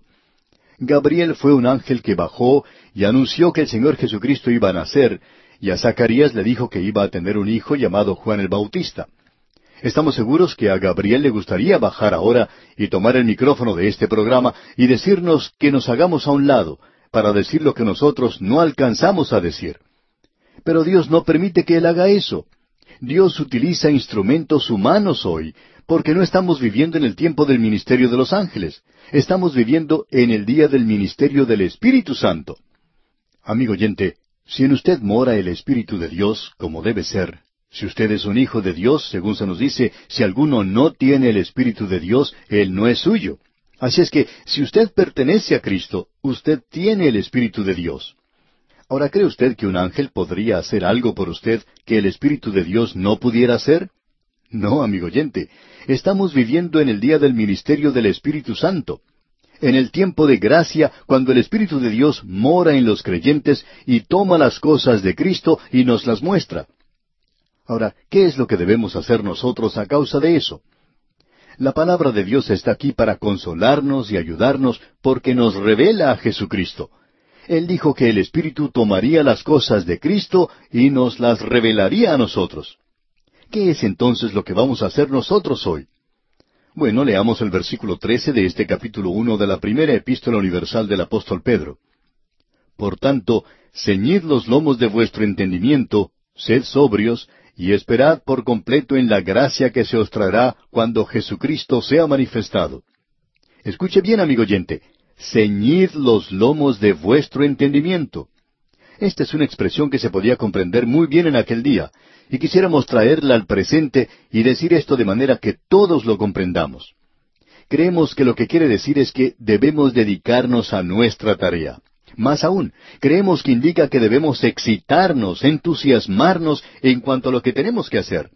Debemos emocionarnos en cuanto a lo que dice la palabra de Dios. Hay muchas personas que se excitan por medio de las drogas o cuando hablan en cuanto al sexo o cosas por el estilo. Pero amigo oyente, lo que un hijo de Dios necesita hoy para entusiasmarse es la palabra de Dios. Esto es algo que podemos pasar a los jóvenes, decirles a ellos que se exciten, que se entusiasmen en cuanto a lo que dice la palabra de Dios. Luego dice Pedro, sed sobrios. Esto nos indica que uno no va a necesitar drogas, que uno no va a necesitar el alcohol, que uno debe ser sobrio y permitir que sea la palabra de Dios la que nos excite, la que nos entusiasme. Y luego dice, y esperad por completo. Esta es una gran epístola de esperanza. Ya hemos visto que debemos estar dispuestos a soportar las pruebas porque tenemos una esperanza viva que descansa en la resurrección del Señor Jesucristo de entre los muertos. Y Pedro dice aquí, Esperad por completo en la gracia que se os traerá cuando Jesucristo sea manifestado. En el momento en que el Señor Jesucristo venga a tomar su iglesia y sacarla de este mundo, es un momento de juicio. Se llama el tribunal de Cristo, el día de juicio y Él verá si usted recibirá o no recibirá una recompensa. Cada creyente será sacado gracias a la gracia de Dios. Él traerá mucha gracia con Él, ya que entonces Él va a juzgar, y nosotros vamos a necesitar gracia en ese momento. Las escrituras también nos van a llevar a la obediencia. ¿Por qué? Porque usted y yo, amigo oyente, vamos a ser juzgados algún día. Esto debe servirnos de incentivo para soportar las pruebas de este mundo porque Él nos va a juzgar. La forma en que vivimos aquí en la tierra es algo muy importante. Es un reto para nosotros, es un desafío para que vivamos de una manera diferente debido a la salvación a la cual somos llamados. Los creyentes en Cristo hoy somos llamados a vivir una vida transformada. Es una vida que sólo la palabra de Dios puede producir en nosotros y esa es una de las razones por la cual Él nos permite que pasemos por las pruebas y las tribulaciones aquí en la tierra. Él quiere formarnos y nosotros tenemos que ser sometidos a estas pruebas. Ahora, en el versículo catorce de este capítulo uno, dice el apóstol Pedro, Como hijos obedientes, no os conforméis a los deseos que antes teníais estando en vuestra ignorancia. Es necesario que reconozcamos aquí que las escrituras también nos llevan a la obediencia. Eso es lo que dijo el apóstol Santiago. No seáis solamente oidores de la palabra, sino hacedores. Por tanto, la palabra de Dios hoy nos da esperanza y nos lleva a la obediencia, y nosotros no debemos conformar nuestras vidas según el mundo. Esta expresión aquí nos indica aquello que es temporal, aquello que es pasajero, aquello que no dura mucho tiempo, aquello que es superficial, y que nosotros vivimos una vida que revela que estamos siendo transformados desde adentro. Dios no quiere, amigo oyente, que vivamos una vida artificial, que pongamos una sonrisa falsa o una eh, careta en nuestro rostro, como cualquier vendedor que está deseando que se acabe pronto el día para poder irse a casa, pero que de todos modos tiene que sonreír al cliente para poder venderle algo. Dios no quiere que sus hijos vivan vidas artificiales. El Hijo de Dios tiene que vivir como hijos obedientes. Y dice aquí, no os conforméis a los deseos que antes teníais estando en vuestra ignorancia. Y la palabra de Dios debe ser obedecida y no debemos sucumbir a cosas como estas.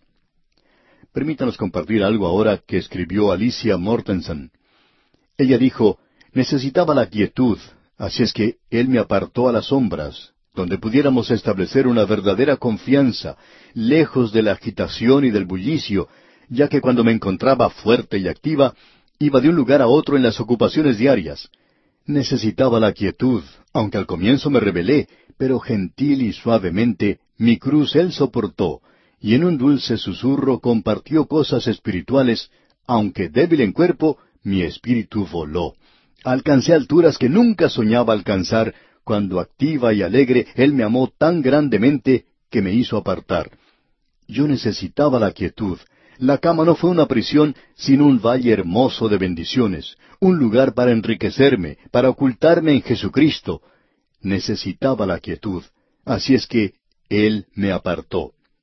¿Por qué, amigo oyente? Para poder dedicar más tiempo a la palabra de Dios. ¿Y cuán importante es esto? Ahora notemos lo que dice aquel versículo quince de este capítulo uno de la primera epístola del apóstol Pedro sino como aquel que os llamó es santo, sed también vosotros santos en toda vuestra manera de vivir. Aquí tenemos algo que no se ha entendido muy bien. La santidad hoy para la persona común significa asumir una actitud muy piadosa, significa el ir de un lado para otro de una manera muy digna, que llega a ser casi anormal en la vida que uno vive. Es algo artificial. El Señor quiere que usted tenga una personalidad completamente integrada, quiere que usted disfrute de la vida. Él quiere que usted se divierta. Hay demasiados creyentes hoy que no se divierten para nada. No estamos hablando de la diversión que el mundo ofrece, sino que hablamos de una vida santa, una vida completa, de una personalidad íntegra, uno que está viviendo una vida normal, que tiene una vida sana y robusta, y la santidad es esto. La santidad es para la vida espiritual lo que la buena salud es para la vida física. ¿Le gusta a usted ver una persona sana y robusta? Pues bien, la santidad significa una persona sana y robusta espiritualmente. Necesitamos mucha gente así hoy, amigo oyente. De eso es de lo que estamos hablando aquí. Ahora el versículo 16 nos dice, Porque escrito está, Sed santos, porque yo soy santo. ¿Es nuestra santidad como la santidad de Dios? ¿Es eso un atributo? No. Nuestro Dios es absolutamente perfecto, y nosotros nunca podemos alcanzar ese nivel aquí en la tierra. A veces encontramos a personas que creen que han llegado a ese nivel, pero uno nunca puede encontrar a otra persona que esté de acuerdo con ellos, que ellos han alcanzado ese nivel tan elevado. Ahora, ¿qué quiere decir que debemos ser santos como Él es santo? Bueno, Dios es una personalidad completa, maravillosa. Ahora usted y yo somos sencillamente seres humanos, pero podemos crecer completamente y alcanzar madurez. Como hemos dicho en ocasiones anteriores, está muy bien el ser un bebé, en una cunita y lucir muy hermoso, pero si pasan diecisiete o dieciocho años y ese bebé todavía está en la cuna, entonces hay algo que anda mal. Esa persona tiene que ser un joven de diecisiete años, sano, corriendo de un lado para otro. Y espiritualmente, amigo oyente, usted tiene que crecer de la misma manera. Ahora, ¿qué es lo que puede producir eso? La palabra de Dios, amigo oyente, es la única que puede producir este resultado. Vamos a regresar a esto antes de concluir nuestro estudio en este capítulo uno de la primera epístola universal del apóstol Pedro, pero tendremos que esperar Dios mediante hasta nuestro próximo programa para considerar este aspecto. Continuamos hoy, amigo oyente, nuestra marcha por la primera epístola universal del apóstol Pedro. En el día de hoy queremos comenzar diciendo que en esta sección el tema que se nos presenta es el del sufrimiento en las Escrituras, que la palabra de Dios le ministra en su vida y que no hay ninguna otra forma, como ya hemos podido apreciar, para Dios de quitar la escoria que hay en su vida, sino haciéndolo como se quita la escoria del oro, colocándolo en el crisol y manteniéndolo al rojo vivo. Luego, cuando se ha derretido, la escoria entonces puede sacarse, y quedará así un objeto fino y puro. Ahora, si usted visita la Torre de Londres, podrá apreciar allí una hermosa corona incrustada con diamantes. Al observar eso, uno puede pensar que ese oro ha salido de la tierra y ha tenido que pasar por muchas cosas antes de llegar a ser esa corona tan hermosa y causar la admiración de los turistas que van a visitar y observar eso. Ahora Dios hace que usted y yo pasemos a través de esto, y esa es la única manera en que Él puede desarrollarnos. Hay algunos que piensan hoy que uno puede tomar algún atajo, que puede tomar un pequeño curso y que luego uno se convierte en un creyente maravilloso. Bueno, amigo oyente, vamos a decir algo que quizá no sea muy popular, pero alguien necesita decirlo. La única forma que Dios tiene para formarle a usted y a mí es colocándonos en el yunque de la vida y poniéndonos al rojo vivo, y luego golpearnos hasta darnos la forma que Él quiere que tengamos. Ese es el método que usted debe reconocer que Él utiliza, y no nos pide disculpas por eso. Y tampoco le pide a usted que se disculpe. Y nosotros tampoco vamos a disculparnos por eso. Sencillamente decimos que ese es su método. Hay muchas personas hoy que se llaman a sí mismos espirituales y piensan que son adecuados o apropiados. Esta gente no sabe lo que es sufrir. Ellos no saben lo que es soportar el dolor y aún así piensan que están viviendo la vida cristiana en la misma cima. Amigo oyente, el método de Dios es el ponerle a usted en el crisol de la vida. Escuchemos ahora lo que dice Simón Pedro al continuar hablando de estas cosas que tienen que ver con la vida diaria nuestra. Él dice en el versículo 17 de este capítulo uno de su primera epístola universal, Y si invocáis por Padre a aquel que sin acepción de personas juzga según la obra de cada uno, conducíos en temor todo el tiempo de vuestra peregrinación.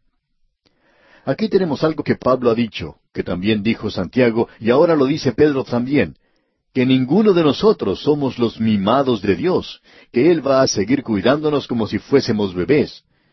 Este versículo 17, permítanos leerlo otra vez, dice, Y si invocáis por Padre a aquel que sin acepción de personas juzga según la obra de cada uno, conducíos en temor todo el tiempo de vuestra peregrinación.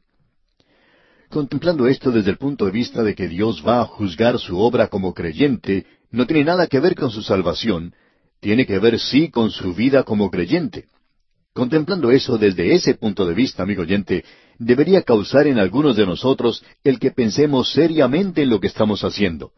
Y debemos prestar un poco más de atención a la vida que estamos viviendo hoy, y debemos asegurarnos de que no somos algo solamente superficial, esa sonrisa que tenemos en nuestro rostro todo el tiempo y que utilizamos para tratar de producir gozo, de irradiar felicidad y alegría donde quiera que vamos. Amigo oyente, el Evangelio no es rociar agua bendita sobre un montón de plantas muertas.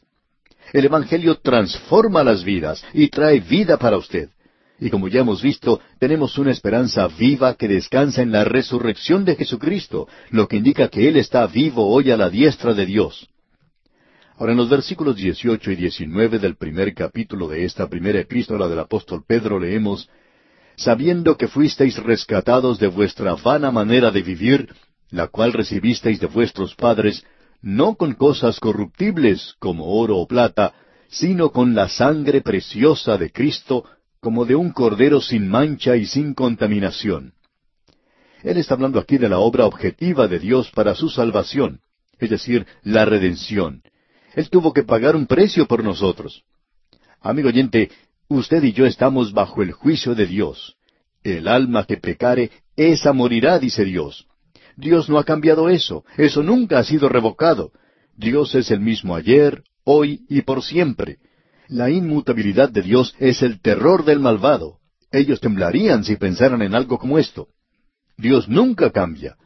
Es hermoso poder decir que estamos viviendo en una era nueva, que tenemos nuevos pensamientos, nuevos caminos y cosas por el estilo. Amigo oyente, Dios nunca cambia. No hay ninguna razón para que Él cambie. Él conocía el fin al mismo principio. ¿Para qué necesita cambiar Él? Él no lo necesita. Él no vio nada nuevo en el periódico de esta mañana ni cuando escuchó las noticias hoy. Allí no hubo nada que le sorprendiera. No hay nada que le sorprenda a Dios. Ahora nosotros hemos sido redimidos. ¿Cómo es que hemos sido redimidos? No con cosas corruptibles como oro y plata. El oro y la plata, amigo oyente, pueden ser purificados cuando se les coloca en el crisol, cuando se les pone al rojo vivo y se saca la escoria. Pero aún el oro y la plata pueden corromperse. Si usted tiene objetos de plata que utiliza en su mesa, que usted solamente usa cuando vienen visitas, se dará cuenta que cada vez que saca eso está opaco, que se parece al estaño. ¿Por qué? Porque se ha corrompido. En nuestra casa tenemos una repisita donde mi señora tiene unas cucharillas que hemos obtenido en algunos lugares donde hemos tenido la oportunidad de visitar. Y algunas de estas cucharillas son de plata. Y en cierta ocasión teníamos una visita, y la señora que estaba visitándonos vio las cucharillas y se acercó para mirarlas y tuvo algunas palabras de elogio.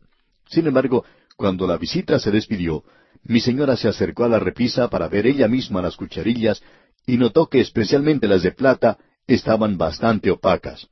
Y esto le apenó bastante porque pensó que la señora no había podido admirar las cucharillas en toda su belleza. Así es que procedió a limpiarlas para dejarlas bien pulidas, bien brillantes. Así es que, amigo oyente, la plata se corrompe, y también sucede eso con el oro. Por tanto, nosotros no somos redimidos con cosas corruptibles, con cosas que han sido sacadas de una forma vana de la vida, donde no hay nada para esta vida. Esta vida es algo vacío, amigo oyente, sin la redención de Cristo.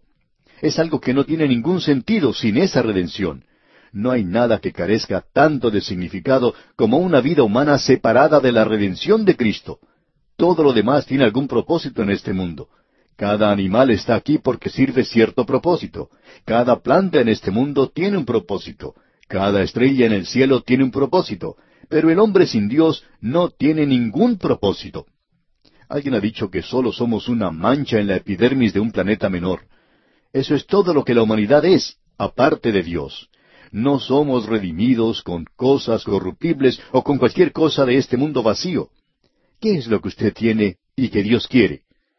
Una de las cosas que uno aprende cuando enferma es que Dios puede hacer las cosas sin la ayuda de uno. Dios siempre ha hecho las cosas sin nuestra ayuda y va a continuar haciéndolo. Dios quiere enseñarnos que lo que uno hace no es tan importante como uno cree. Y a veces cuando uno está enfermo, puede aprender eso, que lo importante es la relación que tenemos con Él y no lo que estamos haciendo para Él. Una de las cosas que aprendemos cuando enfermamos es que Él quiere que nosotros descansemos en Él, que confiemos en Él. Dios quiere que uno se detenga y que piense, que uno descubra que lo que Él dice es cierto, que un poco de sufrimiento no le va a hacer ningún daño. Eso lo va a moldear a uno, le va a dar forma a uno. Amigo oyente, hemos sido redimidos no con las cosas vacías de este mundo.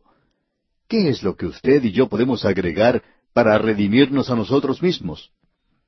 El apóstol Pedro dice aquí en el versículo 19, sino con la sangre preciosa de Cristo, como de un cordero sin mancha y sin contaminación. Aquí tenemos nuevamente a Simón Pedro, ese gran pescador, diciendo que la sangre de Cristo es preciosa. El autor de estos estudios bíblicos, el doctor J. Vernon McGee, escribió un libro sobre el tabernáculo. Una revista denominacional publicó un reportaje sobre ese libro. El doctor McGee pensaba que la persona que escribió el reportaje en cuanto al libro fue franco y justo en su opinión. Él dijo, yo recomendaría a todos los pastores de mi denominación que lean este libro sobre el tabernáculo. Van a darse cuenta que es de ayuda, pero tengan cuidado, este hombre trata todo literalmente. Él piensa que la sangre de Cristo se encuentra en el cielo hoy. Eso es algo más bien crudo, falto de refinamiento.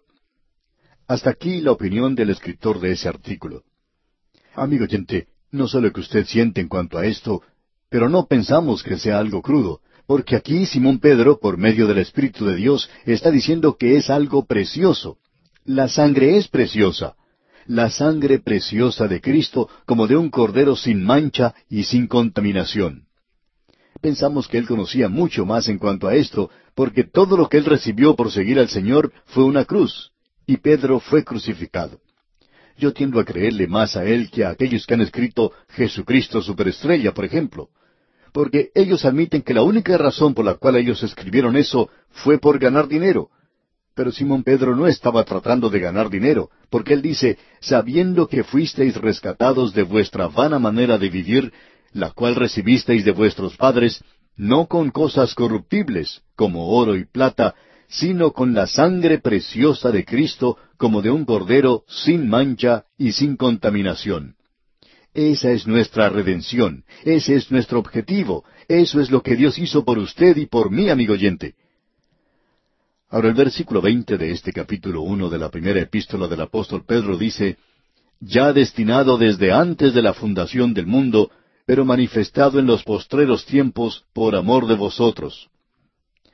Aquí tenemos nuevamente esta definición que ya hemos mencionado y que se menciona en la Biblia de Scofield, y que tiene que ver con estas palabras de predeterminación, elección, predestinación, presciencia y cosas por el estilo. Y pensamos que el hombre en el día de hoy, ya que tiene una mente finita, trata a Dios como si Él fuera una gran computadora, y no pensamos que sea eso. Es mucho más que una gran computadora, y no estamos en realidad preocupados en cuanto a si la presciencia viene antes de la predestinación. Ya eso lo hemos estudiado y lo hemos aprendido, pero no nos preocupa cuál de ellas viene primero. Lo importante, amigo oyente, lo importante en todo esto es lo siguiente. Ya destinado desde antes de la fundación del mundo, pero manifestado en los postreros tiempos por amor a vosotros. Si lo quiere más claro, amigo oyente, debemos decir que la cruz de Cristo no es una ambulancia que ha sido enviada al lugar de un accidente. Él es el Cordero que ha sido inmolado desde la fundación del mundo y Dios lo sabía todo el tiempo, que yo personalmente necesitaría un Salvador, y Él me amó tanto que Él proveyó ese Salvador. Y no necesitamos una computadora para aprender esto. Solo necesito un Dios con un corazón tan grande como el que proveyó por medio de su gracia una redención. Ahora el versículo 21 dice, y mediante el cual creéis en Dios, quien le resucitó de los muertos y le ha dado gloria para que vuestra fe y esperanza sean en Dios. Simón Pedro no puede apartarse mucho de la resurrección. Y ahora él, habiendo dicho antes gracia y esperanza, nos presenta la fe y la esperanza. Este es el gran apóstol de la esperanza. La esperanza descansa en la resurrección de Cristo y en el hecho de que nosotros tenemos un Salvador viviente que viene por nosotros algún día. Ahora el versículo 22 dice, habiendo purificado vuestras almas por la obediencia a la verdad, mediante el Espíritu, para el amor fraternal no fingido. Amaos unos a otros entrañablemente, de corazón puro. La palabra de Dios, amigo oyente, es como un producto que limpia milagrosamente. En la televisión hoy en día le muestran a uno dos productos para limpiar algo, pero el producto de la otra compañía, claro, ese no quita todas las manchas, pero el producto al que se le hace propaganda, a ese sí quita todas las manchas posibles. Quita las manchas de una camisa, de los pantalones, del mantel de la mesa o de cualquier otra cosa. Ellos tienen, diríamos, un producto milagroso. Amigo oyente, el único producto milagroso que puede limpiar de veras todo en el día de hoy es la palabra de Dios. Es el mejor jabón que uno puede obtener. Quita todas las manchas y muchos de nosotros necesitamos acercarnos más a ese jabón. Luego Pedro sigue diciendo, el amor fraternal no fingido, amaos unos a otros entrañablemente de corazón puro. No vamos a entrar en detalles aquí, solo diremos que su relación con la palabra de Dios, amigo oyente, le llevará a usted a tener la relación correcta con los demás.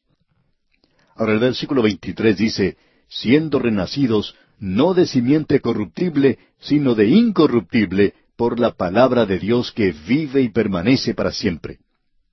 Regresamos una vez más a la palabra de Dios y ahora vamos a hablar algo en cuanto a la obra subjetiva de Dios en la salvación. La obra objetiva es que Cristo murió, esa es nuestra redención. Eso es algo que ocurrió hace más de dos mil años, y usted no puede hacer nada en cuanto a eso. Pero si usted va a llegar a ser un hijo de Dios, usted tiene que nacer de nuevo. Usted tiene que nacer de arriba. Eso es lo que el Señor Jesucristo le dijo a Nicodemo cuando éste le visitó de noche. Ah, Nicodemo era tan religioso hasta la punta de los dedos. El Señor le dijo, tendrás que renacer. Tienes que renacer de nuevo por medio del Espíritu de Dios. Ahora, ¿qué es lo que usa Dios? No de simiente corruptible, dice Pedro, sino de incorruptible por la palabra de Dios que vive y permanece para siempre. Usted no puede ser salvo, no puede nacer de nuevo, amigo oyente, aparte de la palabra de Dios. Este es el milagro que existe en el mundo en el presente, este libro. Nunca dejamos de maravillarnos cuando recibimos cartas de oyentes, y no las podemos leer todas en este programa, en cuanto a personas que han escuchado esta transmisión, cuyas vidas han sido transformadas porque han nacido de nuevo. Eso es algo maravilloso. No vemos cómo sucede esto. Aquí tenemos lo que él dice, que la palabra de Dios vive y permanece para siempre. Ahora estamos viviendo en un día cuando se dice mucho en cuanto a la virilidad. Ah, que el hombre tiene que ser vigoroso, que el hombre tiene que ser viril, vigoroso. La mujer tiene que ser atractiva sexualmente, y se da mucho énfasis a eso hoy. Amigo oyente, permítanos comunicarle algo que es mucho más viril y vigoroso que cualquier otra cosa, y esperamos no ser malentendidos. Es la palabra de Dios. Es algo que usted puede abrazar. Es el Salvador que se presenta aquí. Usted puede confiar en Él, y entonces hay un nacimiento milagroso, un hecho vigoroso y viril que la palabra de Dios puede penetrar su corazón y hacer de usted un verdadero hijo de Dios. Esto es algo que es de suma importancia. Hay mucho hoy que es vacío. Se habla del sexo y la virilidad y pensamos que nos estamos convirtiendo en una raza paranoica. Uno pensaría que fue esta la generación que descubrió el sexo. Amigo oyente, aquello que realmente puede dar un nuevo nacimiento a su vida es la palabra de Dios cuando le revela a Cristo y luego algo tiene lugar dentro de usted. Usted nace de nuevo. Y el versículo 24 dice, porque toda carne es como hierba, no hay algo dentro de nosotros, no hay nada. Y el versículo 24 continúa afirmando, y toda la gloria del hombre como flor de la hierba. La hierba se seca y la flor se cae. El hombre es como la hierba, es hermosa y verde en el verano, pero muerde en el invierno, aparece solo por un momento. Y el versículo 25 agrega, Mas la palabra del Señor permanece para siempre. Y esta es la palabra que por el Evangelio os ha sido anunciada. Amigo oyente, necesitamos la predicación y la enseñanza de la palabra de Dios hoy sobre cualquier otra cosa. No queremos quitar el lugar de importancia que ocupa la música y el lugar de los métodos y de la organización y el lugar de muchas otras cosas. Pero no hay ningún sustituto para la palabra de Dios. Y con esto concluimos el estudio hoy. Sin embargo, le sugerimos leer el capítulo dos de esta primera epístola universal del apóstol Pedro para estar mejor informado de lo que estudiaremos en nuestro próximo encuentro.